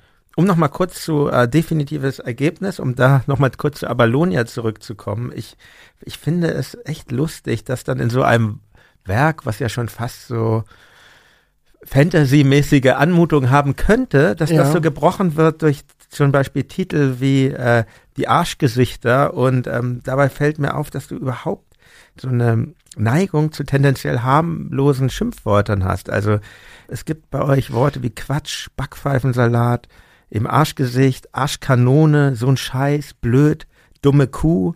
Und es gibt ja sogar so abgewandelte Zitate, die eigentlich richtige Blödelknüller sind. Zum Beispiel die Stulle nach dem Schuss, was sich auf würde, würde ich mal denken, auf die Stille nach dem Schuss. Äh, ja, die, wir haben die, die Stulle nach dem Schiss, wir haben das einfach Ach, Schiss, ja genau. Die, das gibt, oder Wels zu Gast bei Eulen, das ist ja wohl die Welt zu Gast bei Freunden, wo man schon wieder dieses Nationalismus-Thema so ein bisschen hat. Wie viel Humor steckt eigentlich in Turbostart? Müssen wir mal in den Keller schauen, wa? nee, nee, natürlich viel. Also das ist halt das Ding. Also dieses, dieses, die Reinheit der Lehre, die würdet man bei uns nicht finden. So nach dem Motto, wir sind die deprimierte Band, die irgendwie immer nur irgendwie garstige Lyriken über, über Nebel und irgendwie Backsteinbauten schreibt. Das ist halt nicht der Fall. Ähm, wir machen natürlich total viel Quatsch und daraus ent entwickeln sich Sachen. Und die sind nicht dadurch weniger sinnvoll dadurch, dass man Quatsch macht. Also für mich ist das elementarer Bestandteil, um Sachen zu brechen oder mitzukommen, weil dieses, wenn man so, so, so ein reinrassiges Ding hat, dann kann ich das häufig nicht ernst nehmen. Dann ist das für mich wie so ein, ja, wie so ein Modell oder wie, es ist nicht echt, nichts echtes. Mhm. So. Und das ist einfach so eine, ganz am Anfang habe ich noch zum Beispiel ganz viel so auch Lieder, dann habe ich die geschrieben und dann wollte ich auch, dass sie so sind, wie ich sie gemeint habe, so. Und da war, war dieses Liedertitel finden auch immer ein Raum, für, wo alle komplett mitbestimmen konnten und irgendwie ihre ihren Quatsch raushauen können. So, ne? und das, ah, okay, das war dann ein offener Prozess auch, wie so ein Titel entsteht. Ja, und das ja. war halt dann auch super, dass, dass man dann auch nicht so eine typischen Liedertitel hat wie äh, irgendwie Nazis raus oder Feindschaft oder, ja. ne, oder ich liebe dich noch immer oder so, ja, ne? sondern, ähm, sondern dass man einfach irgendwie einen anderen Titel hat. Mhm. Und wir fanden das dann auch besonders gut, dass die Liedertitel häufig erst auf den zweiten Trichter oder auf dem dritten Trichter irgendwie da irgendwas mit dem Inhalt zu tun mhm. haben. Ne? Das war für uns dann auch irgendwie schön. Es ist ja selten bei euch so, dass oft ist es ja üblich, dass dann der Refrain oder oder etwas aus dem Refrain der Titel ist. Das gibt, findet man bei euch ja eigentlich kaum, wenn ich mal so ja, wir, wir Rattenlinie Nord vielleicht. Jetzt, ja, ne? also ja. das wäre Rattenlinie Nord. Das ist quasi so wie ähm, heutzutage Leute äh, Musik machen. Sie sagen hier, das Wort wird immer wiederholt. Das ist der, das ist der, der ja. Key. Ja. Frame da quasi ja. für das Ganze und jetzt müssen wir, ähm, heißt das Lied so, ne? Und dann stellen wir uns vor, am Ende schreien alle das mit so, ne? Mhm. Aber ähm, das wollten wir halt eigentlich nicht so gern. Ja. Wie war es denn eigentlich, ähm, um nochmal zu, einmal zu Avalonia zu kommen, ähm, wo übrigens auch tolle Titel drauf sind wie Eisenmann oder Volta, die schon sehr weit entfernt sind von dem hm. Gebretter früherer Tage. Wie, wie hat euer Publikum eigentlich darauf reagiert, auf so ein Konzeptalbum? War, wurde das, ging das auch Leuten zu weit? Ich sag mal so konservativeren Teilen? Das gab es bestimmt, ja. ja. Im Grunde genommen, also hat sich da, also Abalonia war halt so ein Ding, da haben wir es zum er haben wir es mal wieder gemerkt, dass wir auf Tour gegangen sind und die Tour war ähm, viel größer als vorher. So, das, da ist irgendwas passiert dann mhm. auch nochmal. Also natürlich jetzt nicht so wie bei anderen Bands, dass da irgendwie tausend Leute mehr kommen, sondern mhm. halt, aber es war halt alles ein bisschen größer und es war halt alles ein bisschen mehr und wir dachten, wow, toll. Mhm. Also das so ein, ja doch eigentlich eher eine, naja, nicht schwierige Platte, aber jetzt ist schon, ja, die fordert auch ein bisschen was von, von, von Leuten. So.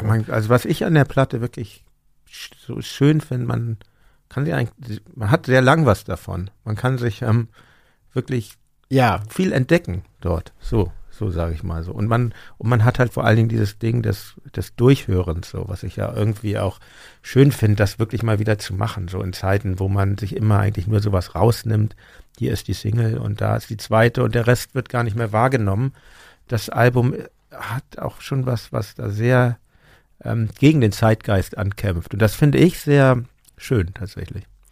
Das, ja, das kann sein, dass das gegen den Zeitgeist einkämpf, ankämpft, aber für uns war das halt auch eine, gut, eine gute Möglichkeit, ähm, Dinge auszuprobieren. Mhm. So. Und da sind halt ein paar Experimente drauf. Ähm, manche gelungen, manche nicht. Und das war dann ganz schön. Ich finde es sehr gelungen. Genauso wie euer neues Album, das ja dieses Jahr erschien, Utlande heißt ja. das und es ist sehr viel rauer wieder, finde ich. Und aber es gibt auch tolle Pop-Songs darauf, wie zum Beispiel ein schönes Blau. Und es gibt, ähm, sage ich jetzt mal als Ex-Hamburger, meine äh, eigentlich Lieblingszeile von euch auf diesem Album, in dem Song Hemming steht. Vielleicht geht zurück nach Hamburg, wo das Schulterblatt noch zuckt. Das ist äh, schon sehr, ja, das passt eigentlich sehr gut. Zum, man muss vielleicht dazu sagen, das Schulterblatt ist ähm, eine Straße in Hamburg, also die zentrale Straße in der Schanze, die, sich sehr gewandelt hat. Und also das finde ich schon sehr äh, gekonnt, so, so über Gentrifizierung und alles so zu ähm, ja, du kannst ja gar nicht, also du kannst ja, vielleicht ist es für euch genauso, aber für uns war das damals, als wir, als wir nach, äh, nach Hamburg das erste Mal gekommen sind, auf Schulterblatt, wo, wo die ganzen türkischen Läden waren und so völlig fremde Welt und alles, mhm. was es bei uns nicht gab, gab es da halt mhm. so, so. Aber alles ganz räudig, ne? Ja. Und ganz viele, also so ganz viel diese, ja, türkische Community halt und, und das war, für uns so, so exotisch da zu sein. Dann gab's noch die Rote Flora mhm. und irgendwie den Laden daneben und habe ich vergessen, wie der hieß und gegenüber war dieser Plattenladen und alles Mögliche, ne? Ja. Also das war alles so toll und das ist ja alles weg. Ja. So, die Flora gibt's noch, so, ja. Aber der Rest ist doch, das ist ja, wo das Schulterblatt noch zuckt, das ja. ist genau treffend formuliert. Und was mir auch sehr gut gefällt, gefällt ist das Albumcover. Ein, ein maritimes Motiv, eine Insel und eine Sonne und ähm, ich dachte zuerst dachte ich so an Berlin, die Toteninsel oder auch an Skull Island aus dem Film King Kong. Und, und wenn man dann mal ein bisschen genauer, ist auch sehr eigen von der Farbgebung, finde ich, ganz tolle Farben. Und wenn man dann ein bisschen genauer hinschaut, also ich zumindest äh, habe das erst wahrgenommen, als ich genauer hingeschaut habe, dann erkennt man diese kleinen, niedlichen Häuser auf der Insel und das Bedrohliche reduziert sich eigentlich. Stimmt das eigentlich, dass das ein Ausschnitt aus einem Gemälde deines Großvaters ist? Ja, mein, mein, mein Opa war Maler. Ja. Also nicht hauptberuflich, der war Eisenbahner, aber der hat ja. halt gemalt. Und äh, das war, ja, das war ein Bild von denen. Der hat irgendwie hunderte von Bildern gemalt, aber das war eins. Das hängt bei meinen Eltern und ich dachte, das passt ganz gut so. Ja. Zu, zu diesem Ding, weil es ging ja sehr viel um diese 20 Jahre Turbostart und man hat so, so, man wurde so ein bisschen drauf gedrängt in dieses, auf, in so eine Rückschau-Modus. Mhm. Und darum geht ja die Platte ganz ja. viel so.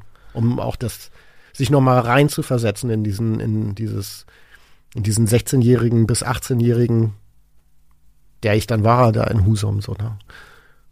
Und diese Realitäten, deswegen auch Hemming steht, das ist ja die, die äh, Raffinerie, an der man immer vorbeigefahren ist, wenn man quasi von Hamburg von den mhm. Konzerten nachts nach Hause ja. gefahren ist. So. so diese Nachtfahrt da zusammenzufassen, so. Und so. Und da passte halt auch diese, diese Bilder und das passte alles sehr gut dazu. Ja, ich finde das sehr stimmig. Wie wichtig ist euch überhaupt das, ähm, ich sag mal, das Drumherum um die Musik, also das Design? Ich finde ja, ihr habt ja auch bei den, bei den Videos echt mitunter sehr gutes Händchen bewiesen. Ich, ich finde zum Beispiel, dass dieses, ähm, das Video, ähm, ganz frühes Video Schwan mit der mit, mit Jana Straulino, die mhm. ähm, spielt die ganz toll, finde ich, wie sie da quasi um euch rum so aggressiv rumtanzt. Oder dieses Video äh, zu Harm Rochel mit, ich weiß gar nicht, ist das eigentlich was ist das für ein, für ein Darsteller, der, der da so aggressiv durch, durch. Äh, das ist ein Laiendarsteller, der, glaube ich, ist ein pensionierter Lehrer gewesen, der ja. dachte, dass, dass er nochmal jetzt so ein Schauspiel ja. ganz gut aufgehoben wäre. Ja, also ganz. Und ja. ich glaube, Steff, also gemeinsame Bekannte, ja. die hat das ähm, so, ja, die hat ihn, glaube ich, gecastet, ganz mhm. einfach über irgendeine Casting-Agentur oder so. Und dann gibt es zu, zu Volta dieses ähm, Video mit diesem Ranger oder Vogelkundler ähm, ja. im Wattenmeer. Also das ist ja schon sehr stimmig, finde ich so. Ist das, ist das für dich eigentlich so ein Beiwerk oder auch so Kern der Sache, dass das, dass das Design auch äh, dazugehört? Oder ist das auch dein Ding oder gibt es da jemand anders in der Band, der, oder ihr alle zusammen? Wie, wie entsteht sowas? Also wir haben mit, mit Roland und also und Tobi haben wir so zwei sehr visuell begabte Leute da in der Band, die ziemlich viel machen. Mhm. Und die erste Platte ist auch so ein bisschen Blaupause gewesen für uns, äh, wie man Sachen, wie wir Sachen machen möchten. Und zwar gab es da immer die Sache, wir haben dieses Cover, wir haben diese Rückseite, das machen wir alles gemeinsam so ein bisschen oder ja. jemand stellt was vor und so, ne? Und dann gibt's dieses Textheft und jeder macht ähm, ne, teilt man dann halt durch die Anzahl der Leute. Wenn du zehn Lieder hast, dann macht jeder zwei Seiten. Ach, so macht ihr das, echt? Ja. So, und das haben wir im Groben und Ganzen versucht immer beizubehalten. Und jetzt bei der letzten Platte hat das, ähm, bei der vorletzten Platte hat Horny so ein durchgängiges Ding gemacht mit, äh, mit Stefan zusammen. Und bei der letzten Platte hat ähm, Roland das alleine gemacht. Aber bei, bei, jetzt bei Utlande, oder? Ja, mhm. unser Gitarrist Roland, der hat mhm. das dann alleine gemacht. Das sieht auch sehr aus einem Guss aus, ne? Man, ja, aber es Schreibmaschinentypografie. Ja, so. aber es, es atmet halt diesen Geist mhm. eigentlich so. Das, mhm. ist von, das hat schon was mit diesem, dass es halt auch ein bisschen dieses Punk-Ding ist, dass man so ein bisschen so gestaltet, ne? So ja. ein bisschen Lost and Found mäßig und ja, so, ich finde ich find's für uns halt, das ist schon wichtig. Mhm. Also die ästhetische Sache spielt natürlich auch eine Rolle. Genau, es ist ja, ich meine, es ist ja auch Kunst irgendwie, in, auch wenn es ja, ich finde, das macht nicht besonders gut ist, aber es ist halt ähm, natürlich spielt die Ästhetik eine Rolle, ist ganz klar. Ja, mir macht das auch großen Spaß, so das zusammenfließen zu lassen und das irgendwie eine stimmige Entsprechung zu mhm. finden in der Grafik auch. Bei den Videoclips hast du, da, da, das ist uns eine Nummer zu groß, da hast du halt irgendwie gar keinen Einfluss so richtig, wie mhm. das Ganze wird. Und ich fand da halt jetzt bei dem letzten, was wir mit Steff gemacht haben, das war so, da hat die den Geist der Band super eingefangen. Mhm. Und da war eigentlich nur das Konzept, ja, ich komme mal, wir fahren mal hoch und dann laufen wir da so rum. Ja, das ist, äh, das ist ein schönes Blau, oder? Genau, ja. ein schönes mhm. Blau. Ja, finde ich auch. Ja, das passt schon sehr. Und ich möchte jetzt vielleicht noch ähm, kurz über den Song, den wir eben schon ansprachen, Rattenlinie Nord, sprachen. Du meintest ja schon, Utlande ist ähm, äh, Rückblick viel und in diesem Fall ja wirklich ein dunkler Rückblick. Geiler Titel übrigens, Rattenlinie Nord, finde ich. Und es handelt ja von den Fluchtrouten, die es direkt in Husum, glaube ich, gab für, für NS-Verbrecher nach dem Dritten Reich. Ne? Ich habe ja, ja auch Flensburg, in Flensburg gelebt. Entschuldigung, genau, die es in Flensburg gab. Und ähm, ja. wie kamst du auf dieses Thema? Ich weiß nicht mehr genau, in welchem Artikel ich das vor ist auch schon ein paar Jahre jetzt her, habe ich das habe ich von der Rattenlinie Nord gelesen. Und da fand ich halt in erster Linie das Wort erstmal super und dachte so, wow, das ist ja, das ist, das schreibe ich mir mal ja, in mein ja. kleines Büchlein für die Liedertitel. So. Ja, das klingt echt, das ist wie für Turbostart geschaffen tatsächlich. Und dann habe ich, ähm, wie man das dann so, also ich bin ja ein interessierter Mensch, ich habe dann angefangen, Sachen zu lesen darüber. Und das Ding ist, ich habe ja da gewohnt. Ja. Und ich habe ähm, wenig mitbekommen obwohl ich in der Antifa war, in ja. Flensburg. Vielleicht war ich jetzt nicht der Interessierteste von allen, was Gesch Geschichte angeht, aber ich war ja. ja, immer engagiert oder irgendwie ja. auch interessiert an gewissen Sachen. Und die Rolle, die Flensburg hatte da in der als letzte Reichshauptstadt und so, das wusste ich natürlich alles und ich wusste, mhm. dass hier, ja, da hat Adolf Hitler geschlafen und hier war die Polizeiwache und huiuiui, was da, ne, und so. Aber von der Rattenlinie Nord hatte ich selber so noch nicht gehört. Mhm. Ich wusste, dass da ein paar äh, Verbrecher, NS-Verbrecher irgendwie untergetaucht sind, aber in dem Maß hatte ich das jetzt nicht mitbekommen. Und das war total interessant, weil man dann hatte man halt diese Berichte gelesen und dann tauchen da auf einmal so Orte auf, in denen man selber, oh, da habe ich ja gewohnt. Oh, da hat ja Jörg gewohnt, ne? da bin ich immer längs gelaufen und sowas. Und dann hat, hat man das so auf einmal mitbekommen und das hat so eine Verbindung mit einem eingegangen. Ne? Ja. Wie alles aus der Zeit so. Also das ist ja, das ist ja ein überwältigendes Thema. Also generell. So, ne? Also ob du nun irgendwie in deiner Heimatstadt in, ins nächste Arbeitslager, Schrägstrich mhm. KZ gehst und da mal guckst, was da los ist, oder ob du rausfindest, was dein, also bei uns sind es halt die Großeltern, was die gemacht haben in der Zeit, so.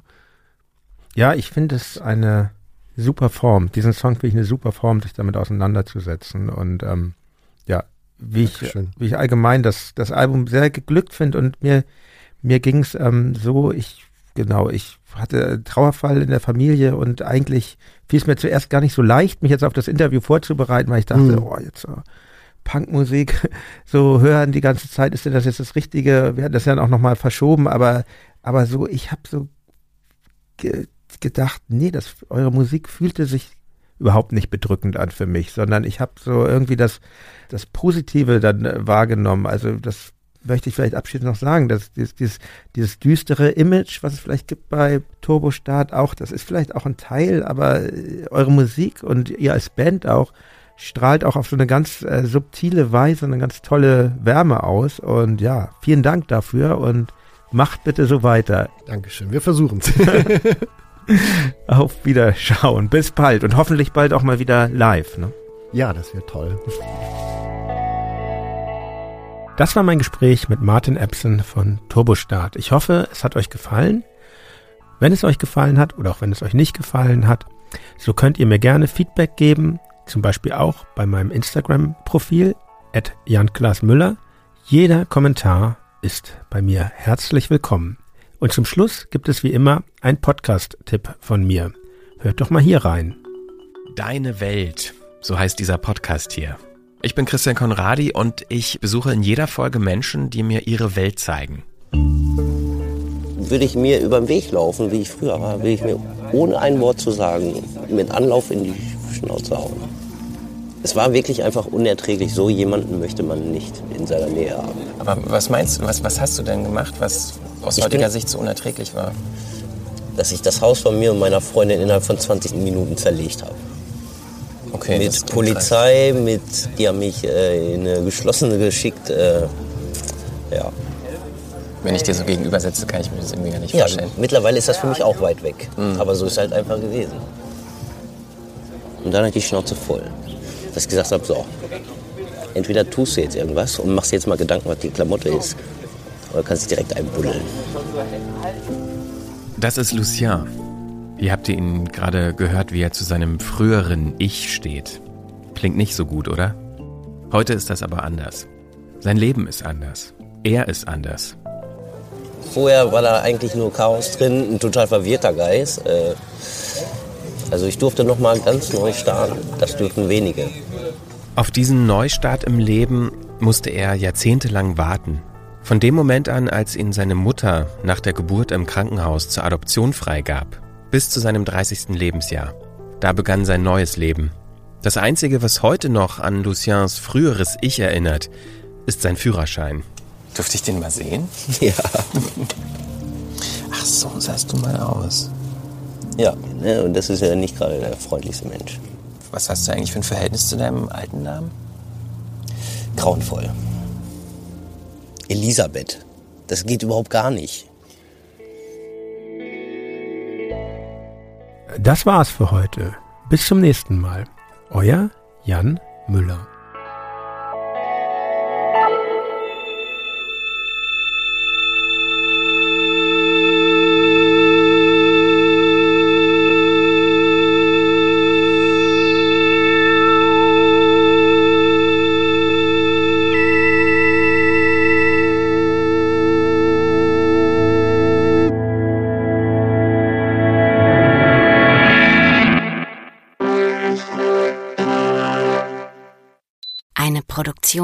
Von 4000 Hertz.